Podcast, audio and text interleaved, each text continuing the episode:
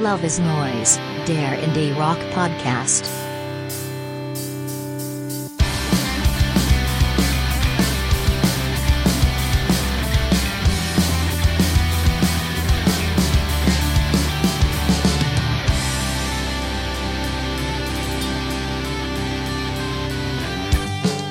Hallo und herzlich willkommen zu Love is Noise, dem Indie-Rock Podcast. Das ist unsere zweite Folge und ich bin Max und wie immer sind bei mir Uli. Hallo Uli. Servus. Und dann ist da noch der Philipp. Hallo Philipp. Guten Abend, hallo. In der ersten Folge letzten Monat haben wir zurückgeblickt auf unsere Alben des Jahres. Wenn ihr ganz viel Zeit habt, dann hört doch da noch mal rein. Und diesmal soll es gehen um Reviews des äh, Februars, denn das war ein Monstermonat, was Veröffentlichungen anging. Es gibt ein paar News über Beefs aus der Musikwelt und wir blicken zurück auf einen alten Klassiker und auf als Headliner auf das kontroverse Thema des Monats. Delete Spotify? Fragezeichen. Darf man als echter Musikfan streamen? Nein. Und wenn ja, wo? Es geht kontrovers los, wie ihr merkt. Ähm, wir haben mittlerweile eine E-Mail-Adresse, an die ihr uns Fragen, Themenvorschläge, Lob, Kritik, Liebesbriefe und dergleichen schicken könnt. Die lautet Love is Noise Podcast, alles zusammengeschrieben, at gmail.com. Und wir würden uns auch über Bewertungen bei dem Podcast-Hoster, den ihr benutzt zum Hören, freuen, wenn es euch denn gefallen hat. Dann wollen wir loslegen. Gerne. Ja, Tun wir das. bereit.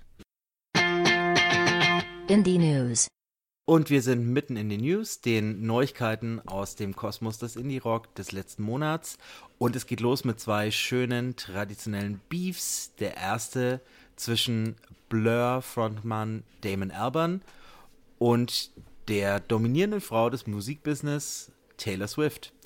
Damon Albarn hat der LA Times ein Interview gegeben, in dem er sich über äh, Taylor Swifts seiner Meinung nach mangelnde Songwriter-Kompetenz ausgelassen hat. Der Interviewer hat ihn ähm, nach ihr gefragt. Er hat gemeint, sie schreibt ihre eigenen Songs nicht. Der Interviewer hat ihn korrigiert, hat gemeint, sie hat, schreibt manche Songs zusammen mit anderen. Das akzeptiert Damon Albarn, der eigentlich ge- bekannt ist für seine Kooperation mit anderen, trotzdem nicht als vollwertiges Songwritertum. Und dann ging der Shitstorm los und Ta- äh, Damon hatte alle Swifties dieser Welt gegen sich. Namhaftester Swiftie im Indie-Kosmos, Aaron Dessner von The National, der ja Taylor Swifts letzte beiden neuen Alben produce, produziert hat und der sie eingeladen hat, auch bei seinem Nebenprojekt Big Red- Machine mitzumachen. Und nach all diesem Geschrei ist Damon Albarn dann zurückgerudert und hat auf dem Weg noch ein bisschen Presseschelte be betrieben, hat den Interviewer bezichtigt, ihm Worte in den Mund zu legen, gelegt zu haben und ihn aufs Glatteis geführt zu haben. Das fand ich dann doch menschlich auch ein bisschen enttäuschend, denn wer das Interview nachliest, der wird merken, dass das alleine auf Damons Mist gewachsen ist, diese, dieses Unge äh, Missgeschick. Wollt ihr noch was zu Taylor Swift oder zu Damon Albarn loswerden? Das neue Album fand ich mega langweilig. Also, äh, ich bin, äh, ich bin weder albern noch ein Swifty, von dem her ist es mir furchts egal, ob äh, Taylor Swift ihre Lieder selber schreibt oder nicht.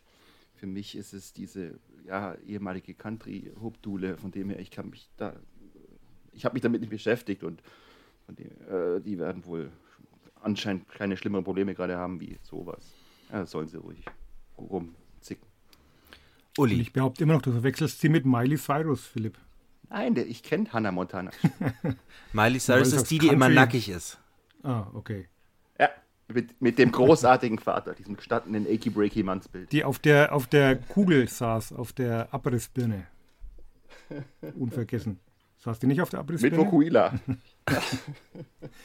Ähm, ja, in dem Fall aber auch äh, Team Taylor, weil ich äh, finde, das Album äh, Folklore, was sie mit, mit Aaron Dessner aufgenommen hat, wirklich ein, ein schönes Album. Bin jetzt sicherlich kein Taylor Swift-Fan, aber ähm, das war wirklich eine Platte, schöne Herbstplatte und mit dem sie auch so ein bisschen den. Aber du hast ein Album von Ja, ihr. ich habe ein Album von ihr auf CD. Ähm, eine Platte, mit dem sie den Sprung ein bisschen geschafft hat, zur, von, von dem Teenie-Idol zur halbwegs ernstzunehmenden Künstlerin. Und ich mag die Platte. Also insofern verstehe ich nicht, was Mr. Blur da so groß auszusetzen hat. an der guten Frau. Gibt es schlimmere Feindbilder und leichtere Opfer?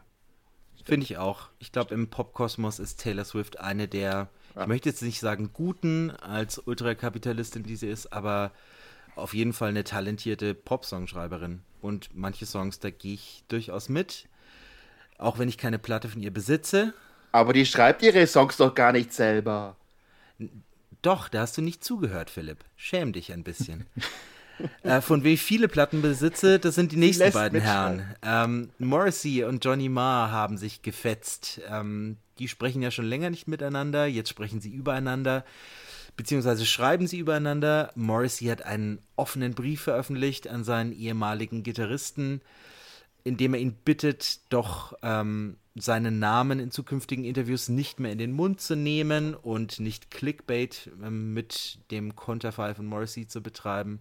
Eine schöne, bitterböse Zeile hat er auch noch untergebracht in diesem offenen Brief. Ich finde sie nur gerade nicht.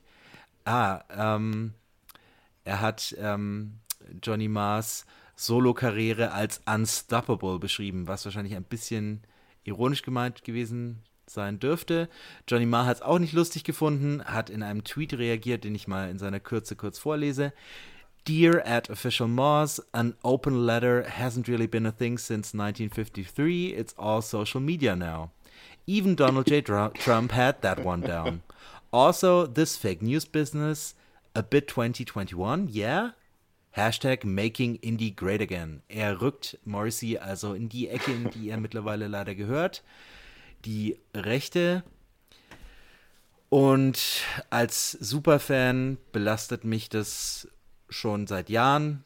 Der Vegetarismus, meine Güte, ähm, wenn man jetzt Hühnchen schreddern als mit dem Holocaust vergleicht, dann würde ich das jetzt nicht im Falle von Morrissey zumindest nicht als Antisemitismus, sondern als Spinnerei bezeichnen, aber mit ultrarechten Parteien zu sympathisieren und dergleichen geht halt leider gar nicht. Also halt keine Morrissey-Platten mehr kaufen und auf keine Konzerte mehr gehen. Zum Glück habe ich das schon hinter mich gebracht. Ähm, ich mache mich da bei euch beiden bestimmt sehr beliebt, indem ich sage, dass ich weder Smiths Alben noch Morrissey Alben besitze, dass ich zwar ein, zwei Lieder von den Smiths ganz gut finde, aber nie ein großer Fan war. Und äh, nachdem, äh, wie sich der Herr Morrissey jetzt zum riesen Arschloch entwickelt hat, bin ich auch ganz froh drüber. Also bei mir Uli, verteidige mal die, bitte. Dies, ja, bei mir gehören die Smiths schon zu den Bands, die ich gerne mal live gesehen hätte und leider nie habe. Ähm, wird auch nicht mehr passieren, was wahrscheinlich auch letztlich besser so ist. Aber in dem Fall auch ganz klar Team Johnny. Nicht nur, weil ich mit 18 schon ganz stolz ein Johnny Marr T-Shirt getragen habe, sondern weil ich ähm, ja, seine Soloalben eigentlich ganz gern mag. Ähm, Morrissey musikalisch auch gern mochte, aber auch die letzten Platten zunehmend langweilig fand. Und letztlich hat er sich natürlich durch äh, die Dinge, die ihr schon angesprochen habt, dann selbst disqualifiziert und da mag man dann auch nicht mehr guten Gewissens zuhören. Also ganz klar auf der Seite von Johnny. Äh, Johnny Greenwood, um die Überleitung zu finden, hat mit seinem Kollegen. Gute Überleitung. äh, mit seinem Kollegen ähm, Tom York und dem Drummer der Sons of Kemet, den, dessen Namen wir immer vergessen, die zweite Single ihres gemeinsamen Nebenprojektes der hat gar keinen Namen. The Smile veröffentlicht. Wahrscheinlich ist er einfach nur der Sons of Kemet Drummer. Drumcomputer. Vielleicht ist er ein, ja, ein Phantom. Who knows? Ähm, ihr könnt googeln und uns dann einen bösen Brief schreiben. Die E-Mail-Adresse habe ich vorhin genannt. Das äh, gemeinsame Projekt der drei heißt The Smile und sie haben ihre zweite Single namens The Smoke veröffentlicht. Die erste fanden wir unisono ziemlich gut, ihr sogar richtig gut. Was ist eure Einschätzung zur neuesten? Äh, meine Notiz dazu war, naja, immerhin ein netter Pornofilm-Basslauf oder 70er Jahre Detektivserien-Basslauf. Ansonsten eher spröde bis langweilig, mein Empfinden zumindest, im Vergleich zur ersten Single, die ich richtig großartig fand geht mir ähnlich. Also wie gesagt, die erste Single fanden wir alle gut, doch eher so ein straighter Gitarrenrocker gewesen. Jetzt vom Sound her wieder anders, wieder näher an Radiohead. Ähm, Tom Yorks Kopfstimme, dann gibt es jazzige Bläser. Es klingt alles wieder ein bisschen experimenteller. Es ist so ein Klangteppich, der da ausgelegt wird. Aber ich finde es ja, trotzdem, trotzdem nicht uninteressant. Ich bin gespannt, in welche Richtung letztlich die Platte geht oder das Album geht. Weil äh, das sind jetzt schon zwei sehr unterschiedliche Songs. Und wenn jetzt alles so in der, in der Stilrichtung wäre, naja, dann glaube ich, müsste ich es nicht unbedingt haben, aber so als in Sachen Abwechslungsreichtum würde es mir jetzt nicht stören. Fand den Song jetzt nicht so schlecht. Wir bleiben gespannt. Für mich war es eher so eine Hail to the Thief B-Seite. Aber wir harren der Dinge, die da noch kommen. Äh, jetzt fällt mir keine Überleitung ein. Ich ähm, gehe einfach weiter zu Liam Gallagher, dessen Album definitiv kommt. Was wir bei The Smile noch nicht wissen. Das von Liam Gallagher wird Come On You Know heißen, am 27. Mai erscheinen. Und er hat eine Single mit dem unserem Podcast Maskottchen Dave Grohl zusammen veröffentlicht, die Everything's Electric heißt und ziemlich retro klingt. Wahrscheinlich, weil Dave sie Liam auf den Leib geschrieben hat. Da Liam ja keine eigenen Songs schreibt. Und er spielt Drums, oder? Boah, ich denke mal, der spielt alles. Oder weißt du mehr? Wahrscheinlich singt er auch noch heimlich. äh, für mich, äh, ja, schön, nett, äh, retro, radiotauglich, aber im Grunde wahrscheinlich nur der Versuch von Dave Grohl, äh, Liam mit Noel wieder zu versöhnen und Oasis zu reuniten. Und wenn es jemand also schafft, Kraftclub haben es ja schon nicht geschafft, sind wir gespannt. Aber das, das will ja auch keiner haben. Oasis Reunion, weil man genauso weiß wie bei den Smiths, das wäre einfach nicht gut. Es wird nicht gut werden. Braucht kein Mensch. Habe ich gesehen live, ist abgehakt, können in der Gruft bleiben, kein Problem. Aber zum Song, ich, ich mag seine Stimme nach wie vor, halt aber sein Bruder nach wie vor den besseren Songschreiber, konnte mit den High Flying Birds Sachen wesentlich mehr anfangen als mit den Soloalben von, von Liam. Ja, Song ist okay, hat so, so. einen leichten Stones-Touch, aber ich glaube, bei Oasis früher wäre es halt auch nur eine Single-B-Seite gewesen und nicht mehr. Word. Und ja, Reunion nicht zu erwarten. Reunion wahrscheinlich auch nicht zu erwarten bei Kurt Weil mit seiner ehemaligen Band The War on Drugs, auch wenn die, glaube ich, jetzt nicht im Unguten auseinandergegangen sind. Kurt Weil hat sein neues Album angekündigt. Es kommt am 15. April, wird Watch My Moves halten und er hat die erste Single dazu preisgegeben, die Like Exploding Stones lautet. Philipp hat sie aufgrund des Erscheinens nach Redaktionsschluss nicht mehr gehört. Ich schon, fand sie relaxed, sympathisch. Ja, tut mir leid, deswegen werde ich das jetzt kurz nutzen, um ein Bier zu holen. Ciao, Philipp. Vielleicht magst du ja später noch mitmachen. Bis gleich. Vielleicht komme ich nochmal vorbei, ja. Ciao. Ähm, ich fand sie relaxed, sympathisch, ähm, nicht so bombastisch melancholisch wie The War on Drugs, aber das war noch nie Kurt Walds Ding, der war immer mehr der Kiffer-Typ. Aber Uli, hat es bei dir auch ein bisschen funktioniert? In, ja, in dem Fall finde ich es ganz gut, dass da keine Reunion gibt, weil im besten Fall kriegt man dann pro Jahr, alle zwei Jahre halt zwei gute Platten. Sowohl von War on Drugs als auch von Kurt Weil, den ich generell ziemlich gern mag. Und bei dem Song war es so, dass ich am Anfang dachte, ja, das hat ganz guten Flow. Und je länger gedauert hat, desto beliebiger wird es dann für mich. Also er ist so dahin geplätschert. Das Video unterstreicht es ja auch, dass es dazu gibt. Da, da tappt er auch so ein bisschen unentschlossen durch die Gegend, passiert nicht viel. Also netter Song, aber jetzt als Vorbote des neuen Albums weiß ich noch nicht, ob mich das jetzt so euphorisch stimmt. Wir sind gespannt und das waren die News. Auf zu den Reviews. Indie Album Reviews. Und wir sind mittendrin in den Reviews. Der Februar und das Ende Januar waren ein, eine Wahnsinnszeit für Album-Releases. Ich glaube, ich erinnere mich an keine, an keinen Monat seit dem Jahr 2002, glaube ich, wo, wo es so rund ging. Und deshalb verlieren wir keine Zeit und starten Ende Januar. Nein, halt, halt! Ich mache mal Bier auf. Jetzt. Biervergleich. Das soll ich jetzt aber drin behalten, Biervergleich, was trinkt ihr? Jetzt bin ich richtig erschrocken. Ich dachte, jetzt mit der Aufnahme ist irgendwas wieder schief gegangen. ich sagte Biervergleich. Biervergleich. Also ich habe einen Neder aus Vorheim. Lindenbräu Vollbier aus Gräfenberg. Zum Wohl. Sehr schön. Ich hatte ja eigentlich kein Bier, aber jetzt werde ich auch schwach und hole mir noch eins. Ich glaube, im Kühlschrank habe ich noch vom Inder ein Bamberger Fessler Lager geschenkt bekommen. Ah, vom Inder. Das war jetzt nicht mein Favorit, aber läuft, wie wir so sagen. Jetzt habt ihr mich jäh unterbrochen. Ich muss mal weitermachen. Es geht nämlich los mit Yard Act aus Leeds. Das Album heißt The Overload und es ist eine Post-Punk-Platte. Yard Act, es ist gleichzeitig ihre erste Platte auch. Yard Act, die sind mir zum ersten Mal begegnet im Jahr 2021 mit ihrer richtig guten Single Dark Days, die sie damals auf einer EP veröffentlicht haben. Die Single ist meiner Meinung nach bisher äh, auch weiterhin ihr bester Song, aber das Album ist nicht schlecht. Es ist so ein Bass- und Drums-Fundament, bei dem die Gitarre meistens nur Akzente setzt, meistens treibend, häufig mit Tempo. Der Sprechgesang im Yorkshire-Akzent, der ist immer dann am besten, wenn er rhythmisch so als eigenes Instrument zusammen mit den anderen groovt. Und wenn er einfach nur nebenher geht, dann haben wir zwar noch die sehr guten und bissigen Lyrics, aber dann geht so ein bisschen der Schwung flöten. Ich fand es insgesamt ein bisschen viel Mittempo. Die Refrains waren nicht immer so griffig wie bei den Leadsingles The Overload, Payday oder dem späten Album-Highlight Poor Another. Aber für den Anfang auf jeden Fall gut. Allerdings auf meiner Jahresendliste vermutlich nicht vertreten. Aber Uli, du hast dir das Album gleich auf Vinyl gekauft. Ja, das war gar nicht so einfach zu bekommen, weil der Plattenhändler meines Vertrauens dann schon mal gesagt hat, vergiss es, ähm, ausverkauft, wird auch so schnell nicht nachgepresst.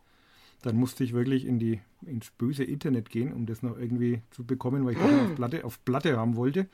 Und war dann auch nicht ganz billig, aber ich finde, hat sich gelohnt. Also bei mir könnte das schon ein Top Ten Anwärter sein. Das Jahr ist noch jung, aber ist schon so die Musik, die mich gerade ein bisschen packt und wie sie eigentlich auch nur Engländer hinkriegen. Ich finde, es klingt ein bisschen wie Sleaford Mods, nur weniger vulgär, also ohne die Beschimpfungen. Ähm, hat ein paar Hits wie Titelsong wie Overload, ist auf jeden Fall ein Anwärter für die, für die besten Songs des Jahres. Und äh, eine Platte, Dem muss ich zustimmen. Schon begeistert. Ich muss mich allerdings auch noch ein bisschen länger damit auseinandersetzen, um so detailliert jetzt kritisieren zu können, wie du es gerade hast. Aber so die ersten paar Höreindrücke, die waren schon sehr vielversprechend. Ich fand es eigentlich auch ziemlich geil. Äh, wie du gesagt hast, britischer geht's kaum. Äh, so typische Stubenhockermusik, äh, so ein Spoken Word Overkill. Hat mir ziemlich gefallen. So wie äh, Gang of Four in Postmodern, ein bisschen räudiger wie die Arctic Monkeys, das war schon in Ordnung. Was uns allen definitiv gefallen hat und vermutlich für uns alle ein Jahrestop 10 Kandidat ist, ist die neue Tokotronic. Oh ja. Ha, äh, äh, es gibt ein Musikmagazin in Deutschland, das ich sehr mag und sehr abonniere. Das hat zum neuen Toko-Album Nie wieder Krieg geschrieben. Mit diesem Album machen sie sich unantastbar. Äh, ich muss widersprechen, ich finde, Toko sind schon seit vielen Jahren unantastbar. Ich kenne keine deutsche Band, die ein Dutzend Alben rausbringen kann, die alle auf gleichbleibend hohem bis hervorragendem Niveau sind. Und auch das neue Album ist bei mir auf jeden Fall bis jetzt auf Platz 1 meiner Jahresbestsellerliste. Und wir haben ja schon Kalenderwoche 3, nee, Kalenderwoche 6 oder 7. Also kann da nicht mehr so viel kommen. nee, äh, einfach ein hervorragendes, tolles, grandioses Album mit äh, Toko-Balladen, mit Toko-Hits, mit Toko-Slogans sogar mit dem Toko-Duett zum ersten Mal. Ich tauche auf mit, ich tauche auf mit äh, Soap and Skin, auch ein wunderschönes Lied. Äh, was soll ich sagen? Es ist ein Tokotronik, ne? Das ist hier ein Indie-Rock-Podcast, von dem her, wenn man die Größten verehrt, muss man dieses Album lieben. Und ich denke mal, äh, ihr seid da mit mir einer Meinung. Ich meine, wir können ja mal Verbrüderung demonstrieren. ja. War das ein Zitat, ein Toko-Zitat, das ich jetzt nicht erkannt habe? Ja, anscheinend nicht. Denn äh, Tokotronic oh war auch der Grund, dass ich der einst früher mal eine Band haben wollte, wegen dem ersten Album. Und das erste Lied vom ersten Album heißt Freiburg. Und in dem Lied wird Verbrüderung demonstriert. Ich habe sogar mal ein Lied über Tokotronik nee. geschrieben. Echt? Ja, haben wir aber leider nie aufgenommen. Hieß Tokotronisches Mädchen. Wäre mit Sicherheit ein Hit geworden. Aber da haben wir uns dann aufgelöst, kam dann zu spät. Was aber zeigt, dass äh, ich mit dieser Band äh, ja praktisch aufgewachsen bin, wobei das dann eher meine Postadoleszenz betrifft, weil ich glaube ich bei Digitalis besser dann halt auch schon 25 war. Aber ich äh, habe die, die. Und ich war acht. die Band von, von Anfang an äh, geliebt. Also ich mag die, die 90er Jahre Sachen total gern. Es gab Platten, die mich weniger begeistert haben. Also mal diese Phase mit pure Vernunft darf niemals siegen, mochte ich nicht ganz so, aber trotzdem waren auch auf der Platte wieder gute Songs. Also wie du sagst, eine Band, die noch kein schlechtes Album rausgebracht hat und die längst in ihrer eigenen Liga spielt. Und finde die neue Platte auch super. Also gerade was du angesprochen hast, die Ballade mit Anja Blaschk von Sobens Kind, die ich auch sehr mag. Äh, sehr, sehr kryptisch und sehr atmosphärisch. Äh, dann gibt es wieder so Hits wie Ich hasse es hier. Jugend ohne Gott gegen Jugend, Faschismus. Ja, Slogan-tauglich. Was für ein Superhit. Alles, alles auf T-Shirts drucken eigentlich. Also großartiges Album. Äh, ich weiß nicht, ob ihr es gelesen habt. Sophie Passmann hat in der Zeit ein Essay geschrieben. Ähm, ich habe es versucht zu verstehen. Ich glaube, sie mag Tokotronic nicht wirklich und sie versteht auch den Hype nicht, aber er hält es wohl für wichtig, dass es die Band gibt, weil Männer dadurch lernen können, dass es eben auch ohne diese toxische Männlichkeit geht. Und äh, wenn Sophie Passmann das sagt, dann ist dem natürlich nichts hinzuzufügen. Und außerdem habe ich in den 90er Jahren mal mit Jan Müller bei der Popcom in Köln mich betrunken. Und das ist ein sehr netter Mensch. Äh, geil. Falls er, falls er zuhört, ich möchte ich ihn herzlich grüßen. Er kann sich bestimmt noch erinnern. Podcast-Kollege übrigens. Ja, der macht sehr schöne Podcasts. Der Jan. Ja, das stimmt. Ja, hoffen wir, dass ähm, Wladimir Putin auch zugehört hat beim Albumtitel. Wobei der Titel ja ein bisschen Etikettenschwindel ist. Also für mich das leichtfüßigste und unbeschwerteste, aber gleichzeitig nicht so platt wie das rote Album. Ich, für mich waren Tokotronic bisher aber vor allem eine Singles-Band. Ich hab, es gibt kein, wirklich kein einziges Tokotronic-Album, auf dem ich jedes Lied mag, bis zu diesem. Tatsächlich? Ich, ich gehe unter, finde ich, ich gehe unter, lässt mich auch hier ein bisschen äh, kalt auf dem, aber ansonsten mag ich wirklich jedes einzelne Lied. Und das ging mir bisher noch nie so bei einer Toko-Platte. Also ich gehe unter, finde ich großartig. Was mich ziemlich kalt lässt, ist, oder hat mich schon vorher kalt lassen, dieser Lockdown-Song Hoffnung. Äh, der, der, ist, also klar, ein gutes Lied, aber hat mich schon vor einem Jahr nicht wirklich berührt. Das ist das einzige Lied auf dem ganzen Album, wo ich jetzt sagen würde, okay, das muss nicht unbedingt drauf sein, aber alle anderen, auch ich gehe unter, finde ich hervorragend. Ja, dann ist doch ähm, wieder alles an Meinung geboten. Ich glaube trotzdem, das Album, über das werden wir am Ende des Jahres nochmal sprechen müssen. Ganz also sicher. gehen wir gleich weiter. Ähm, nach New Jersey. Äh, Pine Grove sind zurück. Die Band um Evan Stephen Stevens Hall er hat ihr viertes Album veröffentlicht. Keine Neuerungen am Sound. Was angesichts der Qualität jetzt aber auch nicht schlimm ist. Geboten wird hier wie gehabt so eine Mischung aus Alternative Country und Folk Rock mit Emo-Schlagseite ähnlich den Weaker Thans zu Reconstruction Sites Zeiten. Ähm, ich würde es mal vergleichen mit äh, The Weaker Thans covern Big Thief vom Sound her. Ähm, bewusst nicht so ganz so strukturiert im Songwriting, ein bisschen Anklänge an frühe Death Cab for Cutie und mit Alaska diesmal auch den ersten echten kleinen Hit dabei. Weitere Highlights für mich sind äh, Lat und Cyclone, das mit Bläsersätzen daherkommt.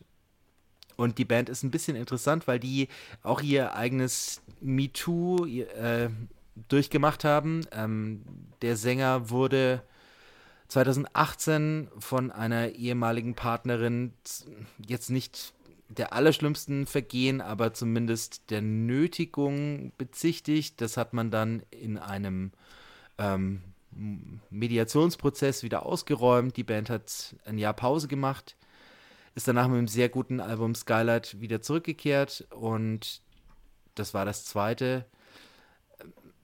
Letztlich ähm, sind sie nicht das Next Big Thing geworden, sondern eher eine Kultband mit fanatischen Anhängern. Aber in den USA füllen die, glaube ich, auch ganz ordentliche Clubs. Und äh, Kristen Stewart, die Schauspielerin, hat ein Pinegrove-Tattoo. Für die, die es Tatsächlich? Das, das, also das ändert alles. Ein das ändert alles. Das ändert jetzt wirklich alles. Ist eine gute Schauspielerin, möchte ich nicht. Ähm, klar, an alle die Filmempfehlung Personal Shopper war einer meiner Lieblingsfilme vor ein paar Jahren. Ähm, okay. Ja, habt ihr es gehört? Ja, ich wollte jetzt schon sagen, ne, äh, das war mir ein wenig zu emo und zu viel Weltschmerz, aber nachdem jetzt diese Kristen Stewart-Geschichte da ist, äh, ja, okay, dann ist es doch, eine, doch ein geiles Album. Ich, ich habe es mal quer gehört und äh, Prädikat nett, wobei ich mir noch nicht ganz sicher bin, nett in welcher Bedeutung. Äh, dieses Alaska, was du angesprochen hast, oh hat mich ein bisschen an Nada Source erinnert. Wicked Dance, äh, die, die äh, Konnotation hatte ich auch. Decemberists, Death Cap for Cutie, so diese, diese Kategorie mag ich eigentlich ganz gern. Wie gesagt, beim ersten Querhören, ich habe es jetzt noch nicht wirklich aufmerksam gehört, war es mir auf Dauer ein bisschen zu, mh, mm, zu nett. Aber Emo. das kann, kann noch wachsen mit, mit öfterem Hören. Also ich, ich werde dem Album auf jeden Fall noch eine Chance geben. Ja, den Konflikt um das E-Wort werde ich mit Philipp noch häufiger führen mag, müssen. Ich mag halt Slogans und blöde Parolen ohne wenig Inhalt. Apropos E-Wort, jetzt habt ihr mir die perfekte Überleitung geliefert. oh. Philipp, du möchtest uns über einen Herrn namens I etwas berichten. Ich meinte den Mark Oliver Everett mit seiner Ein-Mann-Band Eels, äh, die mir ehrlich gesagt auch bis vor ein paar Jahren gar kein Begriff waren. dann ein bisschen reingehört, ich ganz gut fand und das neue Album äh, Extreme Witchcraft, schöner Albumtitel, muss ich sagen. Es wird bestimmt nicht mein Album des Jahres, aber es geht runter wie Öl. Es ist äh, bluesig, es ist honky-tonkig, es ist ganz funky. Es hat teilweise echte Hits drauf. Äh, der erste Song auf dem Album, Amateur Hour, bitte mal anhören, geht wirklich runter wie Öl. Äh, Stumbling Bee, Steam Engine, das sind alles so nette kleine Hits, die man einfach mal so anhören kann, tagsüber. Das Album tut nicht weh, aber es ist äh, gut. Ja, mehr habe ich eigentlich jetzt nicht zu sagen. Mich erinnert sogar ein bisschen an die Eagles of Death Metal, so vom, vom Sound und Gesang her. Das ist ein bisschen Schweinerockscher auch. Keine Ahnung, schwer zu sagen, aber wirklich ein schönes, nettes, kleines Album mit ein paar echten Ohrwürmern. Uli, du mhm. bist Eels-Fan. Ich bin eigentlich, ich bin eigentlich Eels-Fan. Die letzte Platte hat sogar in meine Jahrestop 10 geschafft. Und jetzt muss ich leider sagen, dass mich das absolut enttäuscht, die Platte. Die habe ich wirklich aufmerksamer gehört. Und das Lustige ist, also so ist so unterschiedlich ist die Wahrnehmung, ich höre da überhaupt keine Hits. also mir ist es zu, ich bin jetzt auch kein großer Blues-Fan, mir ist es wirklich auch zu bluesig, zu schroff. Ich finde es ein bisschen uninspiriert, es bleibt nichts hängen. Ich hatte so das Gefühl, Mr. Everett wollte halt mal wieder rocken das darf er gern machen, aber ich muss es mir dabei nicht anhören. Also gerade so diese, diese Eels-typische Melancholie von früher, Novocaine for the Soul und diese, diese Sachen, die ich wirklich gern mag, finde ich da gar nicht. Das ist wirklich so ein Bluesrock-Album und da gibt es andere Bands, wenn ich sowas hören will und das brauche ich von den Eels nicht. Also für mich ist es, muss ich sagen, eigentlich eine, tut mir weh, das so zu sagen, weil ich die Eels, wie gesagt, gern mag, aber eher enttäuschend. Ja, wenn du das sagst, ich finde es gut. Ähm, da mich kein Eels-Album der letzten zehn Jahre so richtig umgehauen hat, war es für mich jetzt nicht die Enttäuschung. Ich fand drei Songs gut. Die ersten beiden, Amateur Hour und Good Night on Earth, die sind kurzweilig, die gehen nach vorne und da stört mich der Bluesrock auch nicht. Und dann am Ende kommt noch das Lied Learning While I Lose. Und ja. das hat so ein bisschen, erinnert mich an alte Zeiten, sehr wohlig zurück. Aber ansonsten plätschert es für mich mehr. Ja, aber Kein es plätschert angenehm. Nicht störend. Das stimmt. Also wie Pinegrove meinst du? Nein, das war Emo. okay. Ähm, E-Wort habe ich jetzt nicht. Aber apropos Emo, eine Band, die den, ähm, die den Schwenk in den Emo so ein bisschen vollzogen hat. Hype-Band des letzten Jahres, Black Country New Road, haben damals ihr erstes Album For the First Time rausgebracht ähm, eine experimentelle Rockband aus London. Und ich habe mir den Hype ähm, zu Herzen genommen und mir das angehört damals. Und es hat mich überhaupt nicht gepackt. Ähm, äh, diesmal ist alles anders. Es gibt viel Cello, es gibt viel klassisches Klimperklavier und Blasinstrumente und fast keine Gitarren. Also ähm, mehr Klassik und Jazz als so ein bisschen diese Kletzmer-Sounds, die die auf dem ersten Mal ähm, fast hatten. Ein bisschen weniger Math Rock auch, ähm, außer bei der ersten Single Chaos Space Marine. Und dafür mehr Slowcore, erinnern mich teilweise ein bisschen an frühe Low und Post-Rock-Sachen. Manchmal ist es ein bisschen monoton, aber bei den Highlights für mich Brad Song und Haldern, wahrscheinlich nach dem Festival mhm. benannt, ähm, ist das Ganze dann aber auch ohne, dass es jetzt so Wall of Sound mäßig kathartisch daherkommt, ja, entfaltet es eine ziemlich hypnotische Wirkung. Die leidenden Vocals erinnern mich ein bisschen an Jason Molina und ähm, auch Orlando Weeks von den Maccabees, falls ihr euch noch an die erinnert. Mhm. Ähm, britische Landsleute. Ähm, ja, ich, ähm, das ist für mich ein weiterer Top 10 Kandidat für das Ende des Jahres. Leider hat der Frontmann Isaac Wood aber bereits kurz nach der Veröffentlichung bekannt gegeben, dass er die Band verlässt. Und die Band sagt allerdings, sie machen ohne ihn weiter. Allerdings ist diese Stimme auch wieder ein ziemlich wichtiger Teil des Ganzen. Also bin ich gespannt, was da noch kommt. Sie haben mich auf jeden Fall wieder gewonnen nach dem ersten Album und tatsächlich habe ich mir danach das erste Album nochmal angehört, weil ich dachte, jetzt hat es bei mir Klick gemacht und, und ich fand es immer noch nicht toll. nee, Beruhigt mich. Nee, du hast gesagt, leidende, leidende Vocals. Äh, dieses Rumgeheule hat mich irgendwann ein bisschen aufgeregt. Das war so, ich weiß nicht, das Emo? war so. Nein, nein, das war, ähm, das war so Rock, den Kunststudenten machen. Und das hat mich irgendwann einfach nur noch aufgeregt. Ich verstehe schon, das ist ganz clever alles gemacht, aber ich habe es quer gehört und die Platte hat mich sehr, sehr kalt gelassen. Und ich kenne die erste auch und die fand ich schon teilweise sehr ungenießbar. Die zweite hat mich jetzt auch nicht wirklich. Nee. Nee, ist nicht meine Band, glaube ich, leider. Ja, mir, mir geht es eher wie Max. Der Vorgänger hat mich komplett überfordert. Vielleicht habe ich mich auch nicht zu sehr darauf eingelassen, mag sein. Und dann habe ich auch dieses Chaos Space Marine gehört und fand es super, weil es mich einfach von dem hysterischen Gesang her auch so an die frühen Arcade Fire erinnert. Das ist jetzt Gott sei Dank ein Vergleich, den du noch nicht gebracht hast. Also kann ich den noch anbringen. Also für mich geht es wirklich so ein bisschen in die Richtung. Ich finde es insgesamt strukturierter und auch ein bisschen songdienlicher, nicht mehr ganz so wahnwitzig, aber immer noch sehr abwechslungsreich und, und auf eine charmante Art abgedreht. Ich finde es eine gute Platte. Also muss mich auch noch näher damit beschäftigen, aber bei der ersten Platte hatte ich keine große Lust drauf. Bei der Platte habe ich mir auch schon gekauft auf AP und werde mich noch ausführlich damit beschäftigen. Aber erster Höreindruck ist da doch schon so, dass es Lust auf mehr macht. Word. Uli, magst du uns gleich auch noch was vorstellen? So, jetzt muss ich schauen, was bin ich denn dran? Frank Turner? Ich ja, Slow Show habe ich jetzt hier. Aber Slow Show ist egal, ich habe nämlich die, die, Liste durcheinander gemacht. Dann mache ich Slow Show, kein ah. Problem. Jupp, ähm, Slow Show erscheint, glaube ich, äh, Ende des Monats, auf Vinyl zumindest. Ich glaube, auf CD ist es schon erhältlich. Für das Album der Band aus Manchester. Ist, was ich gelesen habe, wie so viele andere auch eine Pandemieplatte. Es geht also viel um, um Isolation, um Einsamkeit, Entfremdung und Verlust. Die Bandmitglieder sind auch über halb Europa verstreut, äh, haben sich jetzt dann zwei Jahre nicht gesehen und die Aufnahmen dieser Platte waren dann auch wohl so etwas Erlösendes für, für die Band. Und ich glaube, der Titel Still Life ist dann halt durchaus ein bisschen programmatisch zu verstehen. Also es ist immer noch ein Leben, wenn auch ein anderes als 2019.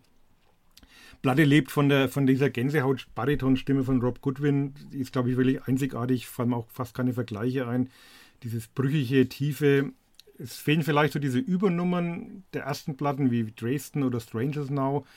Und es geht aber da, finde ich, eher um so die Gesamtstimmung, die so ein Album ausstrahlt. Und, und es ist nicht mehr ganz so, so majestätisch, teilweise auch ein bisschen intimer als die Vorgängeralben, aber ich finde es wunderschön, melancholisch, atmosphärisch dicht, äh, sehr elegant. Als Anspieltipp würde ich Blinking nehmen, da gibt es noch so einen weiblichen Gastgesang. Und ich glaube, wer, wer auf The National steht, Tindersticks, Madrugada, Free Editors, der macht mit The Slow Show bestimmt nichts falsch. Ja, das erste Album, Whitewater hieß es, glaube ja. ich, ähm, war damals auch in meiner Jahrestop 10. Wahnsinn, das zweite hat mich ein bisschen verloren, aber nicht war trotzdem ein gutes Album und das gilt fürs dritte und das jetzt auch wieder. Also durchweg gut, ohne die offensichtlichen Highlights habe ich eigentlich nichts weiter hinzuzufügen. Auf jeden Fall Empfehlung für Fans, denen The National zu viele krumme Takte haben, vielleicht. naja, äh, ich habe es auch quer gehört. Die Stimme natürlich äh, absolut beeindruckend, aber so auf Dauer fand ich es ehrlich gesagt ein bisschen schmalzig und es hat mich dann ein bisschen müde gemacht halt auch wieder was für soll, Kunststudenten. Nein, nein, nein. Äh, es hat mich einfach ein wenig ermüdet, was das nicht heißen soll, dass es ein schlechtes Album ist. Nein, aber ich muss jetzt mir vielleicht äh, mit ein bisschen Kaffee man, genau. Man muss in der Stimmung dafür sein. Es ist jetzt keine ja, Platte für Sonnenschein und Frühling und gehen wir raus ah. und erobern die Welt, aber es gibt ja schon so Phasen. Mit einem guten Glas Rotwein ähm, lässt sich das schon ganz gut hören. Gut. Muss ja, muss ja nicht immer Bier sein. The next Eine one. Band, die dem Rotwein wahrscheinlich auch nicht abgeneigt ist. ähm, die Indie-Darlings der letzten Jahre, Big Thief, haben ihr Doppelalbum Dragon New Warm Mountain I Believe in You herausgebracht. Sie haben die Songs in vier verschiedenen übers Land verteilten Studios aufgenommen mit wechselnden Gastmusikern. Das ist dann teilweise sehr klassisch folkig, teilweise mit Fiedel und sogar einer Maultrommel. ähm, die Songs, die, die Kerbe schlagen, sind Change, Spot Infinity, Red Moon. Ich finde sie meistens eher langweilig. Interessanter, da so ein bisschen experimentell äh, und poppiger sind Time Escaping und Flower of Blood. Die haben mir ganz gut gefallen. Die absoluten Highlights für mich sind aber Certainty. Das hat so Fleetwood Mac Vibes ein bisschen. Du hast recht. Der ja. Titelsong der knüpft so an die ruhigere UFOF ähm, von 2019 an. Und ähm, bester Song der Platte für mich das herrlich verspielte Little Things, wundervoller Gitarrenpop ähm, und das beinahe radiotaugliche No Reason. Das sind meine beiden Highlights. Was Teilweise sind die Gesangsmelodien ein bisschen zu spröde für meinen Geschmack. ähm, oder wie bei Sparrow so ein bisschen unangenehm leiernd. Ähm, bleiben dann auch nicht so hängen und meandern, ohne jemals irgendwo anzukommen. Mein persönliches Fazit ist so, mit halber Länge hätte es, hätten sie es auf ihr bestes Album eindampfen können. Es fehlen mir dann aber noch diese, diese ganz intimen und emotionalen Momente, die zuletzt ähm, Adrian Lankers Soloalbum noch so gut gemacht haben und die man eigentlich auch von den bisherigen Big Thief-Alben noch kannte. Aber auf keinen Fall ein schlechtes Album. Richtig gutes Album, aber für mich ein paar Hänger zwischendurch. Und 20 Songs sind einfach zu viel. Ich mag, mir fällt kein Doppelalbum ein, das mich auf voller Länge ähm, überzeugt. Kiss ähm, Alive. Melancholy inklusive. Kiss Alive 2 Eins und zwei. und Doppelplatinum. ja, vielleicht liegt es daran, dass eine Frau singt, ähm, weil da, wie du gesagt hast, äh, viel ähm, ja, so Mittempo-Amerikaner-mäßig äh, Zeug dabei ist. Allerdings, ich werde davon nicht müde, weil, wie du gesagt hast, äh, da ist viel Geschrammel und Geklapper und fiedelmäßiges Zeug dabei. Das, das sind äh, schöne, sentimentale Lieder, finde ich, und ein äh, bisschen verträumt, sogar ein bisschen The Cure, meinte ich mal rauszuhören, mit The Cure mit Folk. Also von dem her fand ich ein wunderschönes, kleines Album, vielleicht aber auch eins meiner Alben des Jahres, ich weiß es noch nicht. Ich muss es noch genauer anhören, aber ich war schon mal sehr äh, positiv überrascht. Also wenn man die Kritiken liest, dann bist du dann sicherlich nicht alleine mit deiner Einschätzung. Gut. Muss gestehen. Uli, hattest du mit Ja. Big Thief viele Berührungspunkte bisher? Nicht wirklich. Ich muss gestehen, dass die ersten Platten auch an mir ein bisschen vorbeigegangen sind, immer mal so reingehört. Und dann war mir das aber irgendwie alles ein bisschen zu verhuscht und zu, zu ähm, folkig und nichts gegen Folk, aber zu, äh, ja, darf man langweilig sagen, zu unaufgeregt. Also habe mich ja nie so richtig reingefunden. Größter Verdienst dieser Band war bislang, dass ich äh, dadurch wieder auf Big Chief gekommen bin, weil ich mal was falsch gegoogelt habe und mich dann erinnert habe, dass die 1993 eine sehr gute Platte rausgebracht haben namens Mac, Mac Avenue Skull Game. Skull Game. Äh, sehr zu empfehlen, schöne Crossover-Platte aus den 90ern, aber gut, äh, back to topic. Also ich habe mich dann ein bisschen versucht reinzufinden und muss gestehen, je länger ich äh, mich reingefunden habe, desto besser hat es mir dann auch gefallen. Muss mich nochmal damit auseinandersetzen. Es, es hat so irgendwas Hypnotisches. Auf Dauer ist es mir wirklich ein bisschen zu brav und, und plätschert auch so wenig dahin, aber ich muss da mal noch auf Entdeckungsreise gehen und gilt dasselbe wie für Pine Grove, würde dieser Platte gern nochmal eine, eine längere Chance geben, mich zu überzeugen. Und hört Big Chief Tu das. By the way. Großartige Platte. Sagt mir auch noch gar nichts. Muss ich nachholen. Ja. Aber Crossover macht Ja, mich stutzig. mag ich eigentlich auch nicht, aber damals war das, es ist richtig gut. Uli, möchtest du gleich weitermachen? Möchte ich. Wenn du mir sagst, was ich mit was ich dran bin, ich habe immer noch nicht auf die Liste Oh, geschaut. mach doch einfach die neue Mitski. Dann mache ich die Hell. neue Mitski. Die Frau Die Mitski. Mitski Miyawaki. Äh, ja, dritt, äh, sechstes Album schon, sechstes Album. Die gute Frau ist ja so ein musikalisches Chamäleon. Die hat ja schon, äh, erste Platte war so Richtung Country, dann war es mal Indie-Rock, dann gab es so elektronische Elemente. Dann hat sie mal drei Jahre jetzt sich eine Auszeit gegönnt, weil sie irgendwie des ganzen Rummels um ihre Person etwas überdrüssig war und ist jetzt zurückgekehrt mit einer Platte, die im Prinzip Popmusik ist, ähm, aber wahnsinnig facettenreich, sehr verspielt, sehr atmosphärisch, auf eine gewisse Weise catchy, aber, aber trotzdem auch anspruchsvoll und emotional. Hat dann auch diesen 80er-Vibe, den ich halt sehr gern mag, drin, mit, mit so Synthie-Pop-Anklängen, Love Me More, The Only Hot Heartbreaker, ähm, können auch von Aha stammen. Also sehr kompakte Platte, knapp 30 Minuten, macht Spaß. Ähm, ja, Lorbeerhölle heißt es, äh, der, der Titel übersetzt, Laurel Hell. Und ich fühle mich in dieser Hölle eigentlich ziemlich wohl. Komisch, das, was dir gefällt, finde ich da echt blöd. Diesen. ich habe geschrieben, wie Björk, nur mit 80er Synthi-Einschlag. Was ich schade finde, weil ich glaube, die Texte sind wahrscheinlich gar nicht mal so übel. Aber die Musik, naja. Also, wenn ich nicht so woke wäre, hätte mein 16-jähriges Ich gesagt, das ist Weibermusik. Was für Musik? Weibermusik. Oh, okay.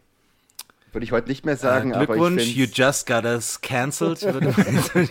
Nein, ich habe gesagt, das hätte ich früher so, aber würde ich heute natürlich nie wieder sagen. Aber wie gesagt, ich finde es aber schade, dass, dass dieses 80er-Jahre-Zeug da so durchscheint, weil sonst wäre es wahrscheinlich ganz erträglich, aber so fand ich es echt blöd. Hm. Unabhängig vom Geschlecht von Mitski ähm, konnte ich den Hype bisher noch nie so richtig nachvollziehen. Das Album hat mich jetzt auch nicht auf voller Länge umgehauen. Drei richtig gute Songs waren dabei für mich. The Only Heartbreaker war ja schon die Single. Und dann kommen am äh, gegen Ende noch Love Me More and Should Have Been Me. Die finde ich beide noch richtig super. Ansonsten klingt sie für mich stellenweise ein bisschen lustlos. Aber ähm, die Lorbeeren hat sie sich zumindest kommerziell verdient. Denn das Album war tatsächlich in der Woche seines Erscheinens die als physisches Release meistverkaufte Platte in den USA. Tatsächlich? Von allen, ja. Wow. Ziemlich Leistung. Muss man den Hut ziehen. Okay, Respekt. Den Cowboy-Hut. ist ja ehemals Be, Be the Cowboy. Wer die Referenz ja. versteht. Und dann berichte ich auch noch von anderen Cowboys. Ähm, naja, Cowboys. Bluesrockern, nennen wir sie so. Spoon haben ihr zehntes Album veröffentlicht, das heißt Lucifer on the Sofa. Und es ist wieder, diesmal wieder, relativ straighter Bluesrock, nachdem sie drei Alben lang soundtechnisch eher ein bisschen experimenteller unterwegs waren, unter anderem mit dem letzten Hot Thoughts, das mir ganz gut gefallen hat. Ähm, an meinem Problem mit Spoon hat sich aber auch wenig geändert. Auf Albumlänge bleiben sie für mich weiter ziemlich spektakulär, unspektakulär. Ähm, die beiden Vorab-Singles, The Hardest Cut und Wild, die stechen neben den ganz guten Deep Cuts, wie heißen sie, Feels Alright und On the Radio, heraus aus einem Meer der eher, naja, einem eher stillen Ozean, möchte ich sagen. Also man denkt praktisch für mich eine klassische Best-of-Band und dann kommt das Problem, die haben ein Best-of-Album vor ein paar Jahren rausgebracht, aber die sind sich mit mir auch nicht, was ihre besten Songs angeht, einig. Das heißt, ich konnte mir nicht mal die Best-of kaufen. Ähm, aber so drei, vier Klassiker pro Platte schaffte Herr Britt Daniels noch. Ja, das war halt so Fernfahrermusik. Ne? Spoon. Ich habe gesagt, ich habe mir aufgeschrieben, ja, wenn, das ist Fernfahrermusik. Ich habe heute einen Podcast gehört über die, ähm, über die Trucker-Proteste ähm, in Ottawa. Ja. Aber da haben die die ganze Zeit nur We Are Family und sowas gehört. und leider kein Spoon. Okay. Ähm, vielleicht sollte man da wie in ähm, Christchurch, oh nee, wo ist das in Wellington, ähm, in Neuseeland, äh, Spoon als Strafmusik auffahren, um sie zu vertreiben. Die Barry Manilow äh, aufgefahren haben dann, um die Leute zu erschrecken. Barry Manilow. ja, ja äh, wie du gesagt hast, ich fand es recht unspektakulär, das ganze Album. Ich habe es auch nicht ganz durchgehört, weil ich es dann irgendwann zu langweilig fand. Um schon wieder langweilig zu sagen, aber ja, mein. Ja, geht mir ähnlich. Spoon immer so eine Kritikerband und ich, ich, hätte die Platte ja gern gemocht, weil ich das Cover super finde und die gab es dann auch noch schön im Rot auf Vinyl. Also optisch sehr lecker, aber ich, die Band ist schon immer bisher an mir vorbeigegangen und ändert auch dieses Album nichts dran. Die Faszination erschließt sich mir nicht so ganz. Ist rockig, kann man, tut nicht weh, kann man, kann man gut hören, aber nichts, was mich jetzt irgendwie vom Hocker haut. Mehr muss ich dazu Ging mir sagen. so mit der nächsten Platte, Philipp. Tatsächlich? Jetzt enttäuschte mich auch. Sag mal. Naja, also wenn eine äh, coole Rockband als ersten Song ihres ersten Albums nach, ich weiß nicht, ich glaube 10, 11 Jahren, Wham covert mit Freedom, dann ist es schon mal ziemlich geil und auch auf eine geile Art. Äh, diese Band kennt jeder, weil ja jeder schon mal ein Lied von ihr gehört hat, weil sich nämlich zu diesem Lied äh, Thurman in Pulp Fiction, in Fiction gerade eine Überdosis in die Nase zieht. Ich rede natürlich von Urge Overkill, äh, die damals Neil Diamond gecovert haben mit Girl, You Be a Woman Soon. Und ich habe im Vorfeld böse Sachen über Neil Diamond gesagt. Ich habe jetzt nochmal nachgegoogelt. Der Mann hat da tausende von Liedern geschrieben und Welthits. Ich nehme es zurück. Äh, jedenfalls, Urge Overkill haben ein neues Album und das heißt We. Und es ist klasse. Es ist einfach, äh, ja, wie soll man sagen, diese Band hat bisher noch nie wirklich schlechte Alben rausgebracht, obwohl sie chronisch erfolglos sind. Und ich besitze von ihren, ich weiß nicht, ich glaube sieben Alben, ungefähr fünf und ich finde alle richtig gut. Und das Neue ist so typisch Urge Overkill, aber trotzdem für so alte Leute äh, wirklich eine wunderschöne Glamrock und ich würde mal sagen auch ein bisschen Indie, ein bisschen grungy Stilmix-Platte und die haben es einfach immer noch drauf. Also Nash Cato und der King Röser können tun, was sie wollen. Die haben bei mir immer ein Stein im Brett. Das ist so ähnlich wie, ich habe es letztes Mal gesagt, wie bei äh, Dinosaur Junior. Im Grunde können Urge Overkill machen, was sie wollen. Sie haben bei mir immer schon gewonnen. Allein schon dieses geile Bandlogo, das ja sowas von 90er ist. Aber ja, äh, mir gefallen sie einfach. Und hört euch die Platte an. Die ersten zwei Songs allein, also Freedom und Unnecessary Evil, das sind super Hits einfach. Also, Uli, jetzt musst du den Philipp aber schon ein bisschen für den Dino Junior-Vergleich maßregeln. Ja, finde ich auch. Muss ich. Also ich habe ich hab auch ein Urge Overkill T-Shirt mit diesem Logo, das finde ich auch super. Fand auch diese Coverversion von Wham, Freedom, wo ich gedacht habe am Anfang, kenne ich doch irgendwoher. Also ich habe es nur laufen lassen, dachte, den Text kenne ich, was jetzt auch nicht für Gell? mich spricht, aber Der Refrain, da hat man es dann wieder gemerkt. äh, irgendwann hat es dann einen Klick gemacht. Okay. Ja, äh, grundsolide, grundsolide Oldschool Alternative Rock hätte jetzt auch 1996 ersche erschienen sein können. Macht Spaß, aber nichts für die Ewigkeit. Also ist okay. Ist okay. Habe ich das Wort Ewigkeit benutzt? Nein, aber ein schönes, gutes Album. Von einer echt alten Band. Aber von Dinosaur Junior, Ich kann da sind, trennen sie schon noch Welten. Na. Ja, aber das Ich das tatsächlich Gleiche. nur den Soundtrack-Song. Ich kannte nur das Girl You Be a Woman Soon. Ähm, äh, dann zum Einstieg gleich das Wham-Cover. Dachte ich mir schon, nee, Leute. ein gemeinsamer Freund von Uli und mir, der vielleicht gerade zuhört, der wird mir, äh, wird in Zukunft nicht mehr mit mir reden, aber der dritte Song, ähm, Flow My Shadow, der ist wenigstens halbwegs passabel, weil er mit viel Fantasie so ein bisschen nach Leatherface klingt. Und der Rest ist äh, für mich völlig gesichtsloser Riff Alternative Power Pop, den diese Band aber offenbar schon immer gemacht hat. Ich habe mir da noch ihre größten Hits angehört. Fand ich absolut nichtssagend. Also die Goo Dolls, die sind zwar auch nicht in Würde gealtert, aber die hatten zumindest in den 90ern mal geile Platten. Kann ich jetzt für Urge Overkill nicht behaupten. Aus meiner, von meiner Warte. Naja. Aber Nein, ich finde großartig. äh, Urge Overkill haben bei mir immer gewonnen. Tut mir leid. Das ist, bisschen Kontroverse muss sein. Von der Kontroverse zum Konsens Menschen, Uli. Frank Turner, jawohl. Ein, ein ja, wirklich sehr, sehr guter Plattenmonat. Und wenn ich jetzt die Platte des Monats auswählen sollte, aus all denen, die wir da ausgesucht und vorgestellt haben, wäre es wirklich für mich Frank Turner. Was? Nicht Tokotronik. Achso, Tokotronik haben wir auch. Äh, international dann. Tokotronik Okay, den. Äh, nationalen ähm, Grammy und äh, Frank Turner gewinnt die internationale Wertung.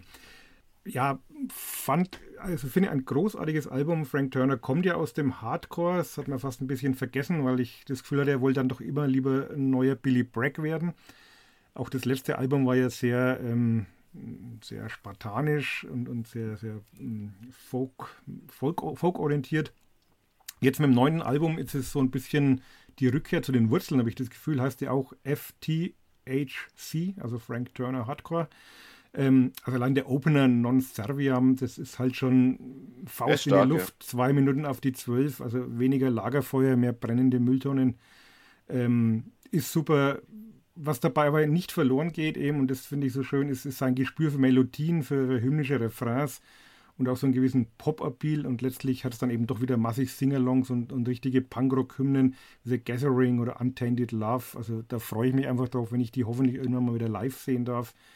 Ist ein großartiges Album mit einer Wahnsinnsenergie, mit hohem Spaßfaktor, aber auch emotionaler Tiefe. Gibt zum Beispiel die Ballade am Schluss A Wave Across the Bay, in dem Turner den Suizid seines Kumpels Koch Hutchins, Hutchinson, schwieriges Wort, Hutchinson, Sänger von Frightened Rabbit, verarbeitet. Also äh, auch ein ganz großartiger Song. Und wie gesagt, zuletzt war ich von Frank Turner nimmer ganz so begeistert, aber mit der Platte hat er mich wirklich komplett wieder auf seine Seite gezogen. Dem habe ich absolut nichts mehr hinzuzufügen. Kritiklos schließe ich mich deiner Kritik an. Danke. Bitte. Und ich sehe ihn im Mai, du wahrscheinlich auch, oder? In Nürnberg. Wenn es denn so sein soll, mit Sicherheit. Ganz bestimmt. Bleibt es also an mir hängen, den, das Wasser in den Wein zu gießen. Tu es, tu es. Also, äh, ey, so viel kann ich jetzt auch nicht kritteln. Ich war nie der größte ähm, Frank Turner-Fan. Also, das Love and Ire Song war für mich die einzige Platte, wo ich sage, das ist ein Mega-Album. Der Rest, das waren immer ein paar Songs. Aber unfassbar sympathischer, super intelligenter Mensch, dem ich es dann wiederum nicht verzeihen kann, wenn er teilweise so richtig grottige Lyrics schreibt. Wie zum Beispiel Fatherless. Das ist so grauenhaft klischeebeladen. Da geht es darum, ich habe niemanden gehabt, der mir beigebracht hat, wie ich mich rasiere oder so. Also da, da höre ich mir lieber Papa Roach oder Korn mit ihren Max, Daddy das Issues an. eng ist sehen. Fast, fast subtil dagegen. Aber ähm, ansonsten, ähm, ja, also Nach dem fünften Bier auf dem Frank Turner Konzert. Ich wollte es gerade eben sagen. Wurscht, ja, da liegt man sich in den Armen. Mit einer Plastikbecherchen also, Bier in der Hand äh, bei 80 Grad Hitze vor der, vor der Center Stage ist dir das völlig Wurst, ob er jetzt über Papa weint. Ja. Ja, der hat ja auch genügend Emo für mich dabei. Der hat ja mittlerweile so um, ähm, Haven't Been Doing So Well, Untainted Love, My Bad, The Work. Das ist dieser Emo-Pop-Punk-Sweet Spot, den man ihm echt noch abnimmt. Und ähm, im Mittempo ist er mittlerweile wohl eher zu Hause. dass dieses, ähm, für mich die Highlights, wie Uli schon erwähnt hat, Away Across the Bay und Miranda finde ich super. Äh, Punches ist da wieder so ein ziemlich kalkulierter Festival-Mitgröll-Song. Ähm, und weil ich weiß, dass Frank Turner sich auskennt, unglaublich gut auskennt in Musik, weiß ich auch, dass er das Hey und dieses Bouncy Riff dazu von Piebalds American Hearts ganz sicher geklaut hat. Aber hört mal nach, ich pack's mal in die Spotify-Playlist, kann man als direkten Vergleich. Und was mir so ein bisschen auf die Nerven geht auf Dauer, sind diese vielen Spoken-Word-Vocals diesmal. Das ist halt kein Yard-Act, sondern so ein bisschen, oh, keine Ahnung. Ähm, bei Farewell to My City finde ich es gut, bei vielen anderen war es mir einfach too much. Bei, bei Farewell to the City löste das dann auch wunderbar auf mit diesen Lalala-Chören. Also da hat es mich nämlich auch ein bisschen ja. genervt erst und dann durch diese Auflösung fand ich es dann auch wieder cool was dann sehr poppig geworden ist plötzlich ja. der Song. Ich verzeihe ihm nur einfach manche Lyrics nicht. Ich verstehe das dann immer nicht, wie so intelligente Leute, die müssen dann ihr Publikum einfach für dumm halten, wenn sie sowas schreiben. Aber hm, naja, guter Mann. Möchte man nicht, möchte man nicht zu viel kritteln. An wen ich äh, dennoch kritteln möchte, sind RJ. Die haben mich auch mit ihrem vierten Album nicht wieder zurückgewonnen, nachdem sie 2012 eins meiner liebsten Alben der 2010er rausgebracht haben damals ein Awesome Wave. Und nun The Dream, das potthässliche Cover verheißt schon mal nichts Gutes und das Songwriting ist auch hier wie zuletzt auf, wie hieß es, Relaxer, das letzte Album. Ähm, das Songwriting ist einfach nicht mehr so zwingend und so innovativ wie damals auf an Awesome Wave. Aber das ist ein Problem, das eigentlich für mich schon auf äh, dem zweiten Album This Is All Yours begonnen hat. Paradebeispiel für mich hier der Opener Bane, der wie drei mäßig kompatible Songs in einem klingt. Die Single You and Me fand ich schon ziemlich ziellos. Die klingt so ein bisschen wie eine Lana Del Rey B-Seite. Und dann gibt es noch so totlangweiliges Gedudel wie Walk a Mile oder Losing My Mind, das ich mal freundlich als musikalisches Warten auf Godot bezeichnen würde. Und was mir dann besser gefällt, ist die groovende Single Hard Drive Gold. Die ist zwar auch nichts Besonderes, gemessen an dem frühen Output der Band, aber ähm, Groove ganz nett. Der schöne Slowburner ähm, Happier When You're Gone und das ganz toll arrangierte Philadelphia. Das hat so Streicher, die aus einem James Bond-Film kommen könnten. Ähm, Fazit: Die Rückkehr zur alten Form lässt für mich weiter auf sich warten. Also für mich ist das Gut. Album komplett unten durchgefallen. Das ist mir einfach zu viel Techno. Entschuldigung. Kunststudenten-Scheiße. das hätte ich nicht sagen sollen, gell? Ja, bei, Nein, das ist mir zu viel elektronisch. Ja. Also, ich, nee, ist halt nicht meins. Bei, ist halt bei mir ist die Band immer so eine Gratwanderung. Also ich mochte das erste Album total gern. Äh, und mitunter kippt man das dann ein bisschen ins, ja, wird es mir zu arty. Also das mit der Kunststudenten-Scheiße, man kann es ja so übersetzen. Also es ist dann wirklich schon sehr bemüht komplex und dieser Falsettgesang auf Dauer kann man auch auf die Nerven gehen. Wobei ich sagen muss, dass diese Platte mir wieder besser gefallen hat, zumindest nach zwei Hördurchläufen, als das Vorgängeralbum. Also ich fand die Harmoniegesänge dann teilweise ganz nett und ähm, ist halt auch so Kopfhörermusik. Äh, das muss funktionieren. Ich habe Old J mal äh, bei Rock im Park gesehen, wo ich mich total drauf gefreut habe, als eine der wenigen Bands, die ich wirklich sehen wollte. Und dann haben die halt Nachmittag um 14.30 Uhr oder 15.30 Uhr ja. bei 30 Grad gespielt und es war so furchtbar, weil es überhaupt ja. nicht gewirkt hat, weil es furchtbar langweilig. Es hat auch irgendwie keinen interessiert. Die Leute waren rumgestanden und haben sich gedacht, also es ist jetzt nicht das Zielpublikum gewesen wahrscheinlich, aber war ich schwer enttäuscht und seitdem, ähm, also ich glaube, wenn man die in einem Hallenkonzert sieht, ist das nochmal was anderes. Ich, ich kenne Leute, die sprechen davon schon einer fast äh, messianischen Erfahrung, also das muss richtig gut sein, würde ich gerne mal in einer Hallen, beim Hallenkonzert sehen. Aber ja, ist für mich auch, wie wir gesagt immer so eine Gratwanderung mit der Band. Bin mir noch nicht so ganz schlüssig, was ich davon halte. Uli, was hältst du von der neuen Seelen Ader? Das jetzt Ja, das, das spiegelt jetzt das, die, meine ganze Schizophrenie in Sachen Musik wieder. Ich habe vor fünf Minuten habe ich das Pop-Album von Frau Mitzki irgendwie gut gefunden. Danach äh, das Punkrock-Singalongs von Frank Turner und jetzt finde ich Seal and Ardor geil. Jetzt kommt der Black Metal-Typ in dir wieder raus. Ja, ne, ich haben ja schon mal, wer unsere Auftaktfolge gehört hat, weiß ich ja, dass ich ziemlich Metal sozialisiert bin. Seal and Ardor, drittes Studioalbum nach Devil is Fine und Stranger Fruit. Und eigentlich dachte ich dann so, dieser Witz, Black Metal mit Soul und Gospel zu vereinen, ist dann irgendwann auserzählt. Habe mich getäuscht. Also ich finde die Platte Wahnsinn. Solche Kracher rauskommen wie dieses groovende Church Burns oder Golden Liar oder auch Götterdämmerung. Dann darf der Herr Manuel Gagneux, wie er heißt, äh, gern noch ein bisschen weitermachen ich finde dieser, dieser Kontrast zwischen diesem Black Metal Gekeife und Geschrei und dann diesem eher klagenden Gesang, wie man ihn zum Beispiel auch von Algier kennt, also das so als Referenz, finde ich, passt das ganz gut. Und es ist experimentell, ja. es, es, es vermischt ja auch noch Industrial und Noise und, und Hardcore, Alternative Rock, da steckt ja so viel drin.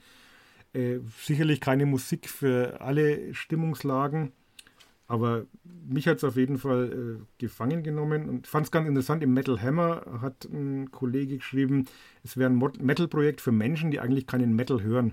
Und ich glaube, das trifft es ganz gut, weil der, der typische Headbanger mit diesem Stilmix wohl doch ein wenig überfordert ist.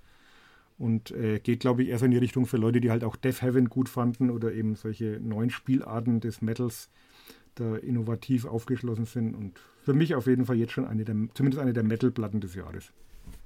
Sehe ich genauso. Ich äh, habe mir notiert, geiler Scheiß. Das Album nimmt einen richtig Fangen, eben weil es so ein verdammter Stilmix ist, ne? nicht bloß dieser Black Metal.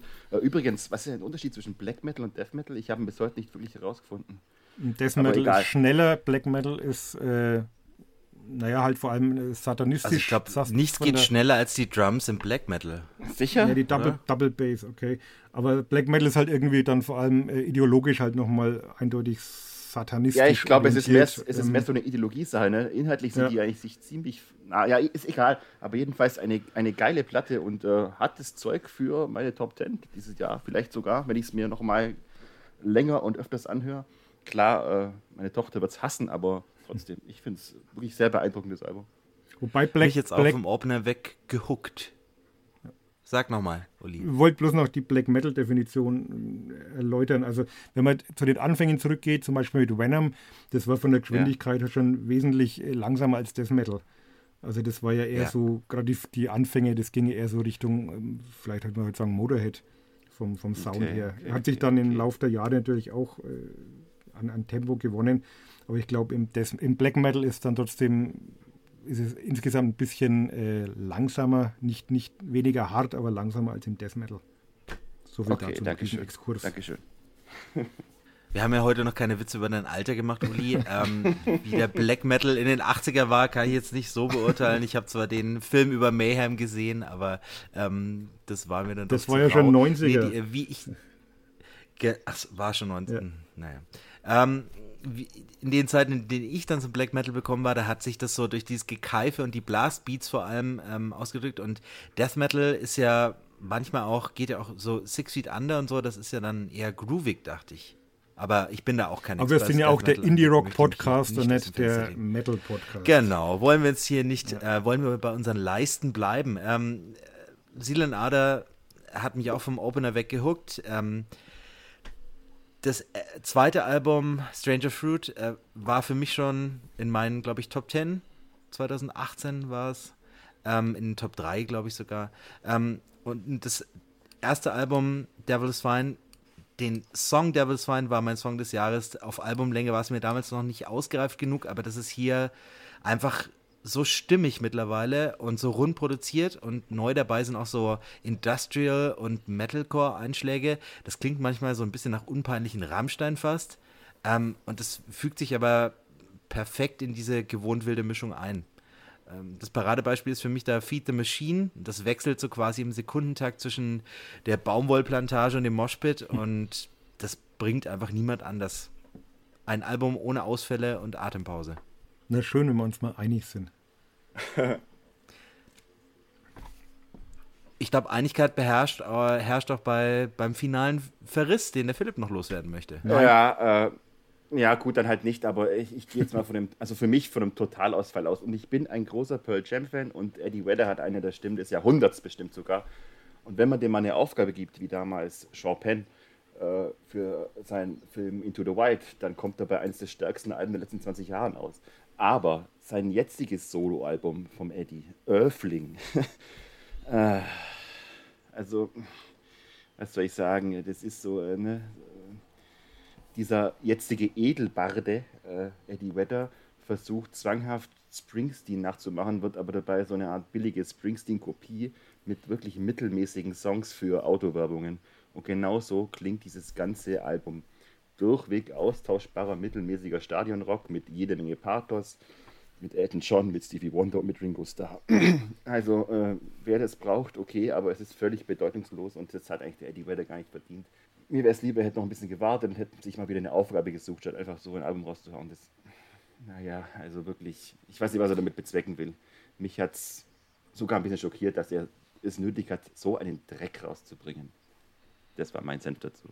Ich habe es nicht wirklich gehört. Ich habe nur ähm, Eddie Vedder beinahe reingenommen bei den News da, der sich diesen Monat auch einen sehr lustigen Beef geliefert hat. Und zwar mit Nicky Six und Motley Crue.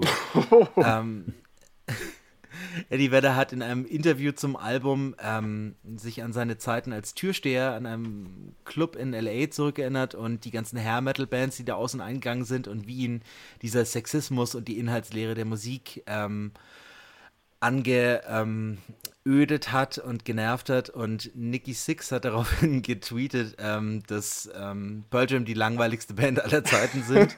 und ich habe es nicht so ganz verstanden. Musik von braunhaarigen Menschen für braunhaarige Menschen. Was er damit gemeint hat, ähm, weiß wahrscheinlich auch nur sein ähm, in Kokain aufgelöstes Hirn. Aber ähm, auf jeden Fall extrem amüsant. Anders wahrscheinlich als Eddie Vedders Platte. Es gibt ich, auch Leute, die mögen das. Ja, ich, ich muss gestehen, ich bin noch nicht dazu gekommen, mir die Platte anzuhören. Wäre aber aus Prinzip nichts Schlechtes gegen ihn sagen. Solange er nicht Ukulele spielt, ist das alles okay. Und ich habe hier noch eine Pearl Jam Konzertkarte hängen von 2020, die jetzt von Jahr zu Jahr verschoben wird und vielleicht heuer noch stattfindet. Und da wäre jetzt den Teufel tun und irgendwie Pearl Jam oder Eddie Vedder dissen. Dann sagen die ihr Konzert wieder ab und nee, nee, keine, nee, keine, nee, keine Legendenschändung hier. Der Mann ist gut und ich will die endlich mal sehen. Die fehlt mir nämlich noch in der Sammlung. Ja, Aber ich werde mir die Platte noch anhören und werde dann vielleicht meine Meinung im, im Stillen noch ändern. Okay. Wenn wir schon in den 90ern und am Pazifik sind, dann bleiben wir doch da und sehen uns gleich wieder in unserer Rubrik The Good Old Days. The Good Old Days. Es gibt einen Klassiker, der in diesem Monat 25 Jahre alt wird. Und er stammt von der wunderbaren Band Pavement. Es ist ihr viertes Album Brighten the Corners. Das wurde genauer gesagt veröffentlicht am 11. Februar 1997, aufgenommen in den Piedmont Triad Studio in North Carolina unter der Ägide von Bryce Goggin und Mitch Easter zusammen mit Pavement. Die Singles waren Stereo und Shady Lane, zwei absolute Klassiker im Pavement-Kosmos. Und Uli war wie immer live dabei bei allen Dingen, die in der Musikgeschichte passiert sind. Und wie war das damals so im Februar vor 25 Jahren? Die Beatles hatten sich gerade aufgelöst und da kam Uli. Ich war neun. Da habe ich im Plattenladen gearbeitet in Bamberg und war voller Vorfreude auf diese Platte, weil ich nämlich, also Pavement für mich in den 90ern schon so zu den Lieblingsbands gezählt haben, neben Guided by Voices, Yola Tango, Dinosaur, Sonic Youth, Sebado. Also das waren so meine, meine Favorites, wenn man von den normalen Crunch-Sachen absieht. Und also für mich eine der, der brillantesten und stilprägendsten Indie-Rock-Alben der 90er ich fand Crook Drain, Crook Drain und Wowie Zoe, glaube ich, spricht man es aus, äh, fand ich auch schon grandios, äh, verschroben und, und zugleich zugänglich. Aber ähm, Brighten the Corners war dann halt doch nochmal so ein Quantensprung. Kommerziell auch das erfolgreichste Album. Du hast die, die Singles angesprochen. Ich finde, das ganze Album besteht eigentlich nur aus Hits. Also auch Type Slowly, ja. Embassy, Embassy Row, Date with Ikea. Das, ich glaube, da kann ich heute noch die komplette Platte Zeile für Zeile mitsingen. Also mit Sicherheit eine der meistgehörten Platten äh, in meinem Leben. Und wenn so diese berühmten, naja, ich, ich denke immer nicht in so Zehner-Kategorien, zehn Platten für die einsame Insel, das geht nicht, aber wenn ich 100 nehmen sollte, wären die auf jeden Fall dabei. und ich finde einfach dieser, dieser, dieser schnottrige Gesang von Stephen Malkmus und dieses, dieses leckerhafte, rumpelnde, überdrehte Gitarrenspiel haben sie einfach auf dieser Platte perfektioniert. Und es ist auch so eine, so eine Qualität, die Stephen Malkmus später mit den, mit den Chicks oder Solo leider nie wieder erreicht hat in dieser Form. Also das hat wohl wirklich in dieser Kombination perfekt gepasst.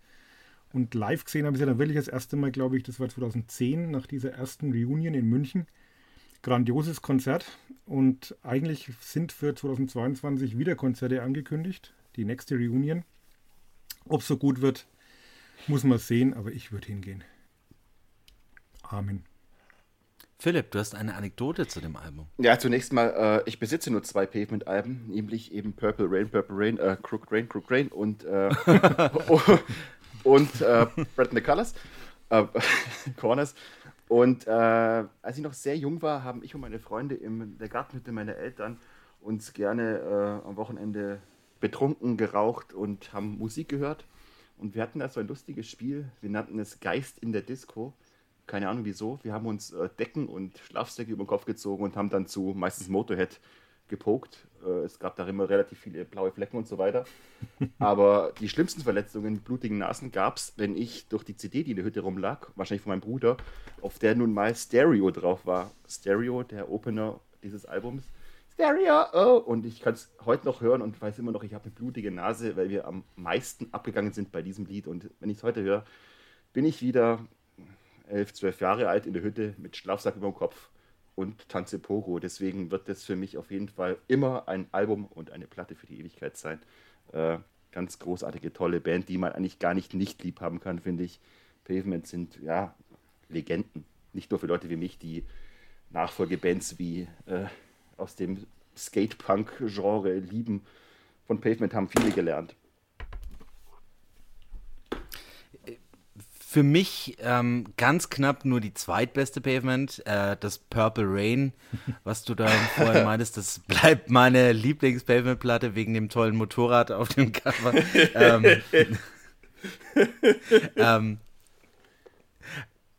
aber ähm, die Hits sind unantastbar. Stereo, Shady Lane, Date with Ikea ist vielleicht mein liebster Pavement-Song. Ähm, und auch am Schluss Passat Dream und Starlings of the Slipstream. Das sind meine persönlichen Highlights. Wahnsinnsding. Ich bin relativ spät zu Pavement gekommen. Ich habe vorhin gesagt, ich war neun, als das Album rauskam. Ich war schon zwölf, aber ich habe damals noch Gangster-Hip-Hop gehört. Yeah. Ähm, hat dann gedauert, glaube ich, so bis meine frühen 20er, bis ich mir dann Pavement erarbeitet habe. Ähm, von den großen drei der Indie-Bands der 90er, also ich, wenn ich jetzt mal als große drei, also meine persönlichen großen drei, Dino Junior Pavement und Build to Spill sind für mich Build to Spill meine Liebsten geblieben, aber ähm, ja, ziemlich unantastbar, was der Magnus damals noch, damals noch geschafft hat. Das erste Steven äh, Magnus Album fand ich gar nicht so schlecht, muss ich sagen. Das war 2000, ist glaube ich jetzt auch 20 Jahre bald her. ähm, aber ähm, Purple Rain und ähm, Brighten the Corners, das sind die Pavement-Alben, die man auf jeden Fall haben muss. Heißt, es heißt es eigentlich Crooked Rain oder Crooked Rain? Crooked ja, Rain. aber heißt, Crooked. Heißt Crooked Rain. Ikea Crooked, auf, nicht Crooked. Spricht Crooked. Ikea sagt man. Sagt man im wirklich Englischen, Ikea im Englischen? Okay, Ja. gut. Was mal zu Stephen Ich finde Malkmus... es ja lustig, muss auch eine. Kurze Anekdote sagen, ähm, ähm, das jetzt nur, weil im Englischen es IKEA heißt. Ich ähm, habe mal mit Spaniern zusammengelegt, äh, gelebt und das ist extrem lustig, weil die alle englischen Bandnamen einspanischen. Die sagen zu U2 U2 und zu Ari, REM sagen sie Rem. Udo Stress. Geil.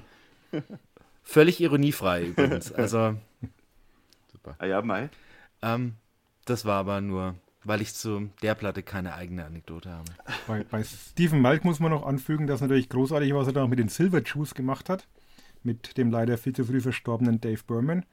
Auch alle Platten sehr, sehr empfehlenswert. Und ähm, auch Spiral Stairs ähm, von Pavement hat mit Preston School of Industry eine hervorragende Soloplatte gemacht. Also es war sein Projekt danach, die auch äh, sehr Pavement-mäßig ist und, und sehr schön ist. Wer die nicht kennt, Geheimtipp, auf jeden Fall mal anhören. Sag's noch mal bitte, ich schreib's gar nicht mit. Preston School of Industry heißt Okay. die Band. Wenn ich dran denke, tue ich es dir in die Spotify-Playlist. Oh ja, mach das bitte. Danke.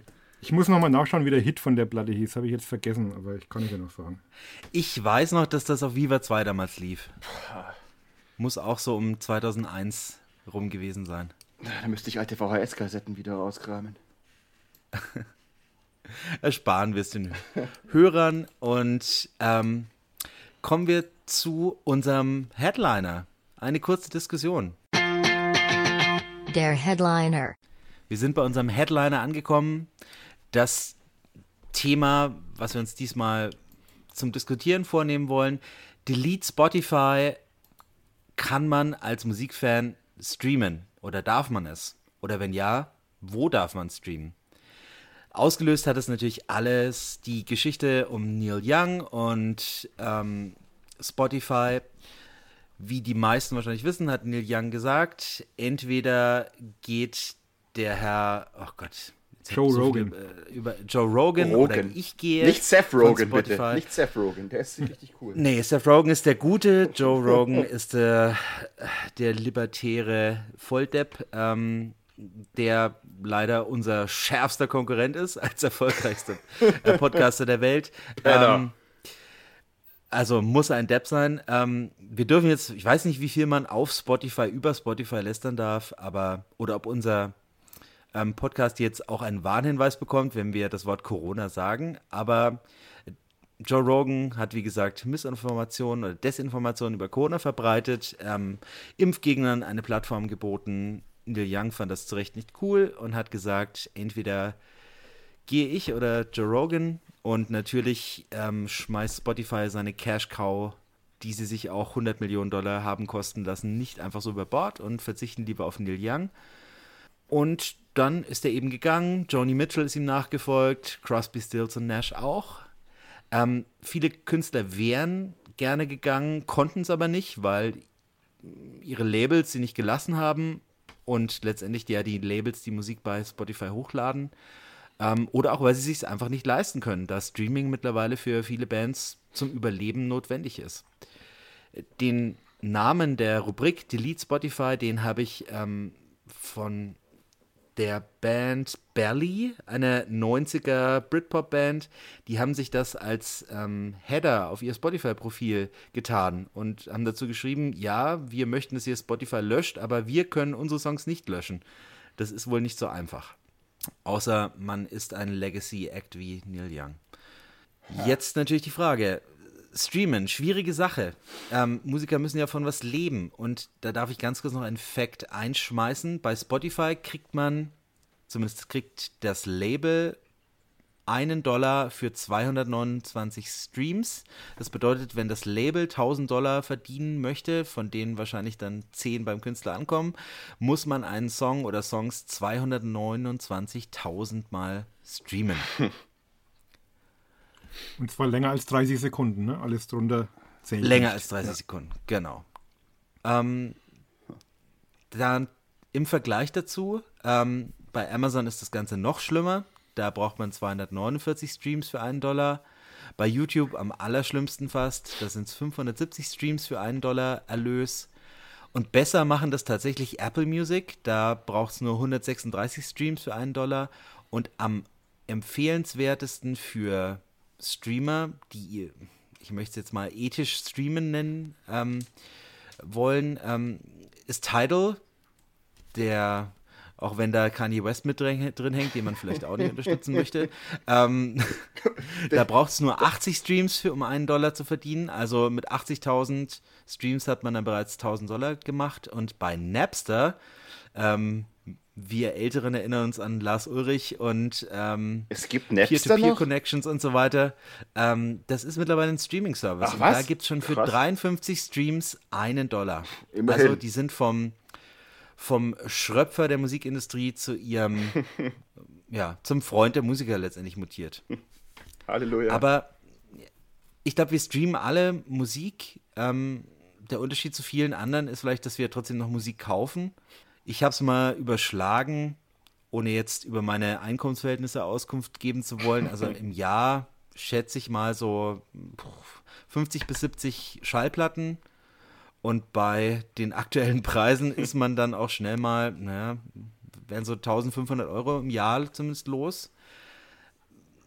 Uli geht dazu noch auf Konzerte, weil er an der Quelle sitzt in Nürnberg. Du auch, Philipp, aber. Ähm, ich bin doch jünger wie der Uli.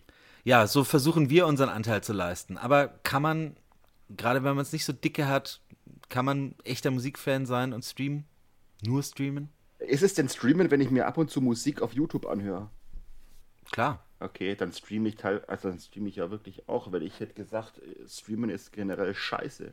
Aber also bei mir schlagen da wegen zwei Herzen in der Brust. Also ich bin wie du ja bekennender äh, Sammler. Also ich, bei mir geht es noch in ganz andere Dimensionen. Ich weiß nicht, wie viele Platten ich im Jahr kaufe und wie gesagt, äh, lange Zeit CDs gekauft, dann wieder komplett auf Vinyl umgestiegen seit ein paar Jahren. Also ich sage immer, gut, manche Leute haben 300 Paar Turnschuhe oder eine Modelleisenbahn im Keller. Ich habe halt Schallplatten. Ähm, aber klar, ich unterstütze auf jeden Fall die Musiker nach Kräften und ähm, stream auch. Für mich ist das aber immer die Option, die zusätzlich ist. Also ich möchte Musik nicht nur als äh, Download haben oder eben nur im Streaming-Format. Ich möchte es schon dann wirklich in Schrank stellen. Und ähm, als zusätzliche Option finde ich Spotify aber schon sehr praktisch, weil man halt einfach überall Zugriff hat auf nahezu alle Musik. Ähm, ich habe äh, noch zwei Töchter, die da mit dranhängen im Familienaccount. Das ist natürlich auch ganz praktisch und da ist Spotify halt einfach der Marktführer, wo du das meiste bekommst, wo du auch so, so einen Familienaccount hast. Also ich finde schon ein, ein Füllhorn an, an, an, Musik, das es hier einem da bietet. Ähm, weiß noch, früher ist mein Urlaub gefahren mit, mit Koffer voller CDs, dann kam irgendwann der iPod und man war schon begeistert, dass man jetzt irgendwie 200 CDs mitnehmen kann. Inzwischen hast du alles in der Hosentasche. Ich finde es schon sehr praktisch. Aber letztlich sind es ja, nochmal auszuholen, sind ja eigentlich zwei Aspekte. Das eine ist eben dieser, dieser moralische Aspekt, den Neil Young da angesprochen hat. Und da muss man natürlich sagen, Ted Nugent hat ihn ja jetzt dafür äh, gedisst, hat ihn als Kifferpunk mit Vogelhirn bezeichnet. naja, und Ted. muss man natürlich sagen, äh, alles, das heißt, er muss alles, richtig liegen. Alles richtig gemacht, Neil Young, wenn dich so ein ja. äh, dumm Redneck wie Ted Nugent disst, dann hat er einfach alles richtig gemacht. Wie gesagt, es ist natürlich, er tut sich leicht, weil er vielleicht einfach auch die die Macht als Künstler. Ich glaube, Universal ist eine Plattenfirma, die das dann halt den Wünschen entspricht und seine Sachen darunter nimmt. Wenn man es konsequent durchzieht, äh, ist ein bisschen auch Symbolpolitik. Ne? Also er müsste dann im Prinzip ja auch schauen, wo werden seine Platten verkauft, in welchem Umfeld. Es kann ja auch sein, dass da Sachen dabei sind, die ihm vielleicht nicht gefallen. Ähm, insofern ist es, ist es eine Geste und ich finde es im, im Prinzip gebe ich ihm auch recht. Aber es ist natürlich auch ein bisschen Symbolpolitik dabei denke ich mal. Und das andere ist natürlich die, die Sache mit, mit, den, äh, mit den Geldern, die die Musiker davon bekommen. Das ist natürlich schon sehr mau. Ähm, Gerade die kleinen Bands äh, verdienen da halt wirklich gar nichts. Ich meine, Billie Eilish wird trotzdem einen netten Neben, nette Nebenverdienst haben durch Spotify oder Künstler in der Kategorie, aber gerade die kleineren Bands kriegen da nicht so viel drüber. Und dann ist natürlich kann man jetzt drüber streiten, aber da muss ich gestehen, dass ich da äh, einen gewissen Pragmatismus unterliege und trotzdem auf Streaming via Spotify nicht verzichten möchte. Und ich finde, man muss es auch ein bisschen problematisieren, weil äh, stelle ich mir diese ganzen Streaming-Plattformen vor wie einen Marktplatz und da steht ein Nazi rum, der seine Parolen krölt und ich sage, gut, wenn der nicht geht, dann gehe ich. Also lässt man ihm das Feld übrig. Na, ich finde es auch schwierig, dann einfach zu gehen. Und klar, Leute wie den Lilian können sich es halt auch leisten während Leute wie wir uns nicht leisten können, wahrscheinlich, die hier gerade frisch anfangen oder jung sind oder ja, wie du gesagt hast, junge Bands sind. Aber ja, generell streamen, ne, ist halt so ein Grundproblem, weil dieses Praktische, dass man Musik 24 Stunden am Tag überall verfügbar hat und endlose Mengen an Musik hat, macht es halt irgendwann so beliebig und ja, irgendwann so wertlos. Exakt. Und äh, ja. irgendwann, ich habe ich hab mir was rausgesucht. Ich habe nämlich mal, 2018 war das anlässlich der Schließung der letzten Videothek in Nürnberg, habe ich mal einen äh, Kommentar geschrieben. Und da habe ich das damals schon, äh, ja, wie sagt man, erwähnt, äh, ich zitiere mal kurz, ne, mich selber. äh, ich kann mich heute jederzeit und überall davon berieseln lassen, ohne mich lästigerweise wirklich darauf einlassen zu müssen. Lange vorbei die Zeiten, in denen ich mich um meine Filme, Musik und Romane kümmern oder sie pflegen musste, vor Kratzern und Rissen schützen musste, weil sie mir jetzt ja gar nicht mehr gehören. Ich bin bloß noch ein User und sobald ich sie benutzt habe, wie eine Hure, landen sie wiederum auf irgendeinem digitalen Müllhaufen irgendeines Anbieters, also irgendeines Zuhälters. Ne? Äh, übertrieben. Und das wurde gedruckt? Nein, das mit den Zuhältern und Huren habe ich jetzt gerade eben selber dazu noch gemacht. Aber ich meine, äh, ne, es macht halt alles so wertlos. Wenn ich es halt permanent alles habe, wird permanent alles auch irgendwann zu Fahrstuhlmusik, auch die guten Sachen. Und ich höre mir jetzt halt richtig geile Musik an, dann kommt wieder irgendeine Scheißmusik und ich mache keinen Unterschied mehr irgendwann, weil es ja so ewig verfügbar ist. Und diese Entwertung von Musik, weil man sie eben nicht mehr physisch vor sich hat, als Platte, als Hülle, als Booklet. Ah, es ist schwierig, aber ich kann ja nicht sagen, dass das alles scheiße ist, weil junge Bands brauchen das Internet ja auch, um irgendwie überhaupt eine Öffentlichkeit zu haben. Also ich habe jetzt keine Lösung dafür. Nur ich finde es einfach auch schade. Ne? Früher hat man ewig viele große, wunderschöne Musiksammlungen gehabt, Plattensammlungen und jetzt hat man halt noch so einen Stick oder sowas. Halt, äh, ja, das macht die Welt irgendwie nicht mehr so ganz so, macht es ein bisschen grau und eintönig und halt, ja, beliebig. Ja, ich kann es auf jeden Fall empirisch und anekdotisch bestätigen, was du mit der Entwertung der Musik meinst. Da ich ja von Beruf Lehrer bin und deshalb den Verfall der Jugendkultur ähm, jeden Tag vor Augen geführt bekomme. Also ich freue mich ja, selbst wenn da mal eine Schülerin Metallica-T-Shirt anhat schon, auch wenn mir Metallica ziemlich am Arsch vorbeigehen, aber allein, uh, äh, bist du wohl Musikfan? Dann kommt als Antwort immer, nee, der ist von meinem Freund oder ähm, nö, was ist Metallica, den es bei HM oder so. Ja. Ähm, und dieses Überangebot an Musik, das führt tatsächlich dazu, dass es zu einer beliebigen, austauschbaren Ware wird, die, äh, wo niemand mehr Herzblut oder geschweige denn Geld drin investiert. Ähm, ist mir, fällt mir auch auf, ähm, Jetzt habe ich gerade den Faden verloren. Kann mal kurz jemand aufgreifen, während ich wieder, mich wieder sortiere? Ja, Moment mal, ich kann meinen Kommentar noch weiterlesen, denn mir fällt gerade eben auf, der nächste Satz, und das habe ich 2018 geschrieben, passt mal auf, der Geruch einer Vinylplatte kann nicht gegen die Millionen Songs anstinken, die mir Spotify vorschlägt, wenn ich Lust auf, Klammer auf, Musik fürs Fitnessstudio habe. Und das alte, und dass die Kassette mit den alten Allfolgen auf dem Dachboden kompostiert, trübt meine Euphorie über die neuesten Netflix-Serien kein bisschen. Ja.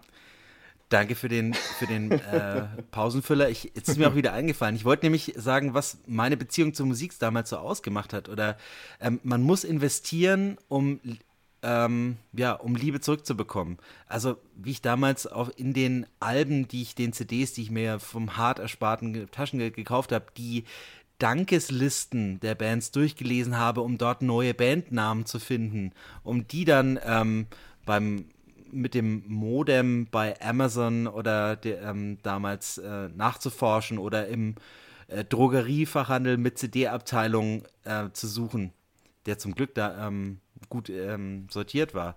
Da baut man eine Beziehung auf, weil man halt Zeit und Mühe investiert. Und wenn man sich eine scheiß CD kauft, weil man irgendwie nicht reinhören konnte vorher, dann hat man sie halt so oft gehört, bis einem dann doch drei Songs gefallen haben. Oder man hat sie umgedreht und, und sich an die Decke Heutzutage klickt man innerhalb von zehn Sekunden weiter, wenn der Refrain nicht gleich am Anfang kommt.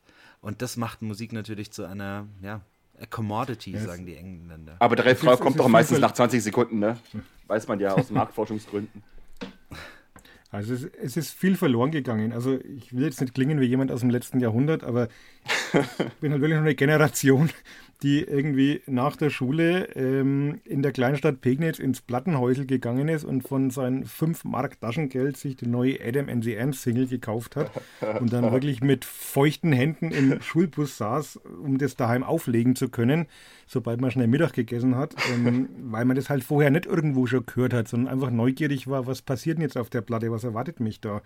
Und das ist natürlich schon ein bisschen verloren gegangen. Das finde ich auch schade, aber gut, man kann die Zeit nicht zurückdrehen. Ich sehe es bei meiner jetzt 14-jährigen großen Tochter, die hat auch ein komplett anderes Konsumverhalten. Die mag Billie Eilish. Dann habe ich hier irgendwo mal die erste Billie Eilish CD, die gab es irgendwo für 5,99 Euro im Mediamarkt, keine Ahnung. Ich gedacht, ach, die bringe ich ja jetzt mit.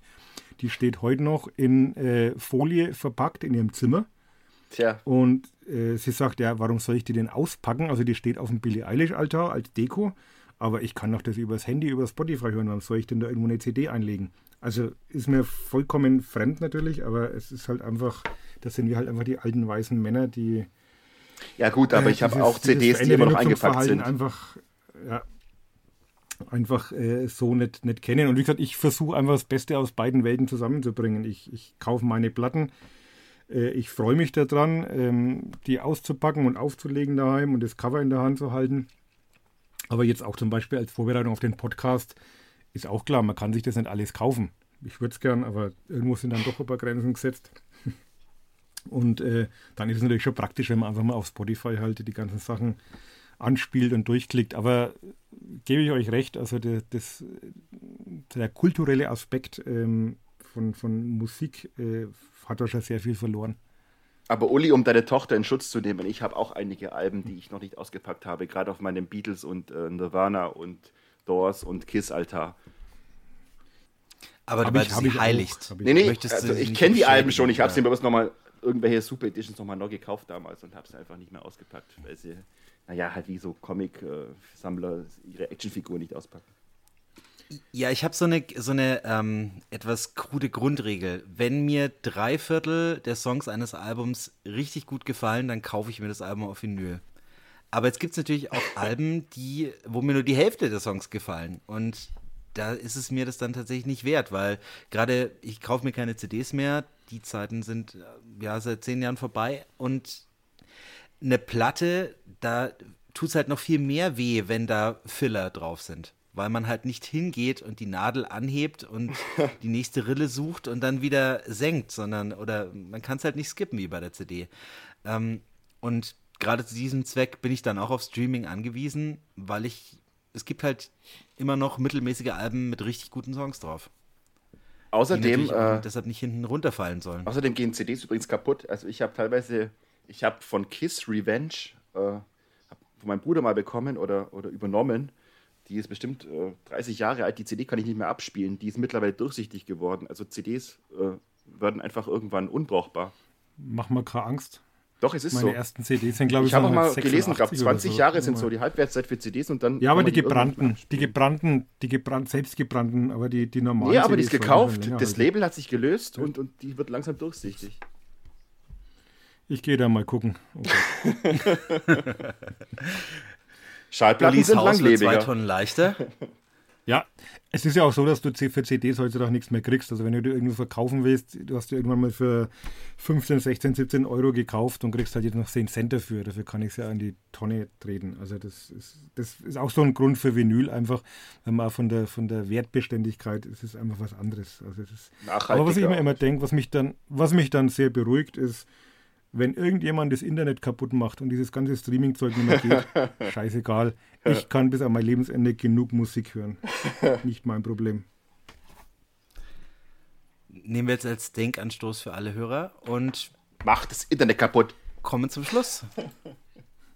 Macht das Internet kaputt, ihr jungen Leute. Macht kaputt, was euch kaputt macht, Kinder. Keep on rocking in a free world. Future Noise. Wir sind fast am Schluss. Wir hatten uns Kürze vorgenommen. Es hat nicht wieder nicht geklappt. ähm, aber ein kurzer Ausblick noch auf die Platten, derer wir da harren und die wir nächstes Mal wahrscheinlich ansprechen werden. Am Freitag kommen die Shoutout Louds mit ihrem neuen Hau Album. Soll ich schon mit ihrem neuen Haus sagen? Nee, das Album heißt House. Ähm, am gleichen Tag Metronomy, Small World und Beach House bringen ihre auf vier EPs aufgesplittete Platte Once Twice Melody am Stück heraus. In der Woche drauf ein Album, auf das ich besonders warte, das ähm, Potenzial für meine Jahrestop 10 hat, sind äh, die Australier Gang of Youths. Das Album heißt Angel in Real Time.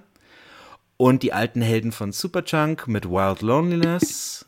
Und letztes Mal hatte ich sie schon angekündigt für Februar. Sie ist nicht erschienen, sie wurde verschoben auf den 4.3. Band of Horses. Things are great. Mehr dazu in einem Monat. Und jetzt noch zu unseren. Geheimtipps. Und wir enden mit unseren Geheimtipps für diesen Monat. Uli, dein Geheimtipp, den habe ich mir auch gleich tatsächlich bei Bandcamp gekauft. Sehr vorbildlich. Beide Alben. Beide Alben. Und ich habe mir sie wieder Berichte auf, mal. ich habe mir sie wieder auf Vinyl bestellt. Es gibt nämlich die ersten beiden, Gibt's tatsächlich? ersten beiden Alben gibt es gesammelt als US-Pressung auf einem Doppelalbum auf Vinyl. Musste Muss ich doppelt musste Geld ich dann ausgeben. leider haben. Also, wir sprechen hier von, und jetzt muss ich schauen, dass ich diesen Namen fehlerfrei über die Bühne bekomme. Have you ever seen the Jane Fonda Aerobic VHS? Wer, wer kann das unfallfrei nachsagen? ähm, grand, grandioser Bandname, ähm, finde ich gerade auch sehr schön, weil ich gerade auch noch parallel die ähm, Disney Plus Verfilmung des äh, Pamela Anderson und ähm, Tommy Lee VHS Skandals anschaue. Also Videokassetten sind wieder au vogue. Grandiose Band, grandioser Name, kommen aus Finnland, bestehen seit 2015, machen ja im Prinzip, glaube sie nennen es selber Bubblegum Punk mit so einem 90er-Jahre-Vibe. Ähm, Max, du hast gesagt, erinnere dich an The Sounds, das stimmt, das ist in Schweden, glaube ich, also vor allem durch den weiblichen Gesang. Das Besondere finde ich aber, dass die Gitarren hier oft durch so eine Orgel ersetzt werden, was ich als alter Keyboarder, ehemaliger Keyboarder natürlich sehr charmant finde. Geht dann so ein bisschen in die Caesars-Richtung auch. Und ähm, wie gesagt, die ersten beiden Alben gibt es ähm, auf Vinyl, einzeln oder als Doppelalbum. Kann man sich irgendwo im Internet suchen. Muss man ein bisschen suchen, also es findet sich nicht ganz so leicht, aber es gibt's. Und sie bringen demnächst ein neues Album raus, das ähm, ja, soll in den nächsten Monaten erscheinen. Genaues Erscheinungsdatum weiß ich nicht. Es gibt aber schon einen neuen Song, In Tangerine heißt der. Ähm, ist auf auch den einschlägigen Portalen zu hören und macht mir extrem gute Laune. Also schöne Band, schöner Name, schöner Song.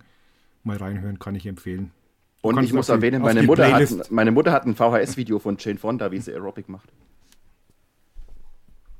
Also, hast du es auch gesehen? Jemals? Ja, natürlich. Jane Fonda war damals ein steiler Zahn. Apropos Aerobic und steiler Zahn, ich muss bei den Aerobic VHS immer an Olivia Newton-John und Let's Get, äh, Physical Let's Get. Physical. Das ist einer meiner, meiner All-Time, ja, Grandioses einer meiner Video. All-Time Ohrwürmer. Ich ähm, krieg das dann eine Woche lang immer nicht aus dem Kopf. Ähm, ähnlich ging es mir mit meinem Geheimtipp. Eine kleine neue Band, wobei sie gar nicht so neu sind. Die heißen Soft Cult, zusammengeschrieben. Die neue EP, die gerade rausgekommen ist, heißt Year of the Snake. Ähm, es handelt sich um zwei Frauen, die vorher zusammen in einer hm, etwas belanglosen Pop-Rock-Band namens Courage My Love Musik gemacht haben und die plötzlich ihre Liebe für Shoegaze entdeckt haben, den sie allerdings auch extrem poppig darbieten. Also wer sich, äh, ich möchte jetzt nicht große Namen in den Schmutz ziehen, aber wer sich Slowdive in extrem, äh, wer sich eine Mischung aus Avril Lavigne und Slowdive vorstellen kann, der liegt bei Softcult richtig. Ich, ähm, es wird kein Album des Jahres oder keine EP des Jahres, aber es macht extrem viel Spaß und ist extrem kurzweilig und schön anzuhören. Philipp, hast du auch noch einen Geheimtipp? Habe ich. Äh, mein Geheimtipp ist eine blutjunge Nürnberger Band. Äh, Melonball heißen die. Mit der großartigen OBJ am Mikrofon. Die haben ihre erste Single rausgebracht. Die heißt äh, Fast Forward. Und mit der Single unterstützen sie einen gemeinnützigen Verein, der Spenden sammelt, unter anderem für Geflüchtete. Von dem her, äh, man kann sich hier straighten Skaterpunk anhören und gleichzeitig was Gutes tun, indem man vielleicht auch spendet. Äh, googelt einfach mal Melon Ball mit Fast Forward und wenn wir noch sehr viel Glück haben, hört ihr das Lied sogar im Anschluss an diesen Podcast. Ha. Wenn die uns da nicht verklagen, Ach, dann packe ich das einfach Wir sind alles nach Hombres. Outro hinten dran. Ich hoffe es. Ansonsten ähm, reiche ich das dann an dich weiter. Ja, ja, die Rechnung übernehme ich. Philipp.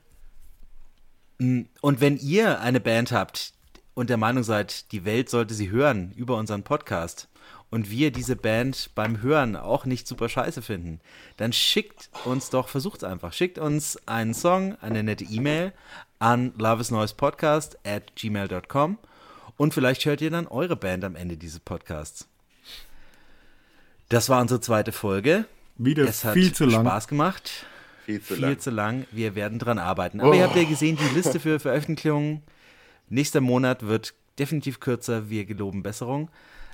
Und wir verabschieden uns ganz herzlich von euch. Danke, Philipp. It was me an honor. Gute Nacht. Danke dir auch, Uli. Gerne. Macht's gut, bis zum nächsten Mal. Ciao. Ciao. I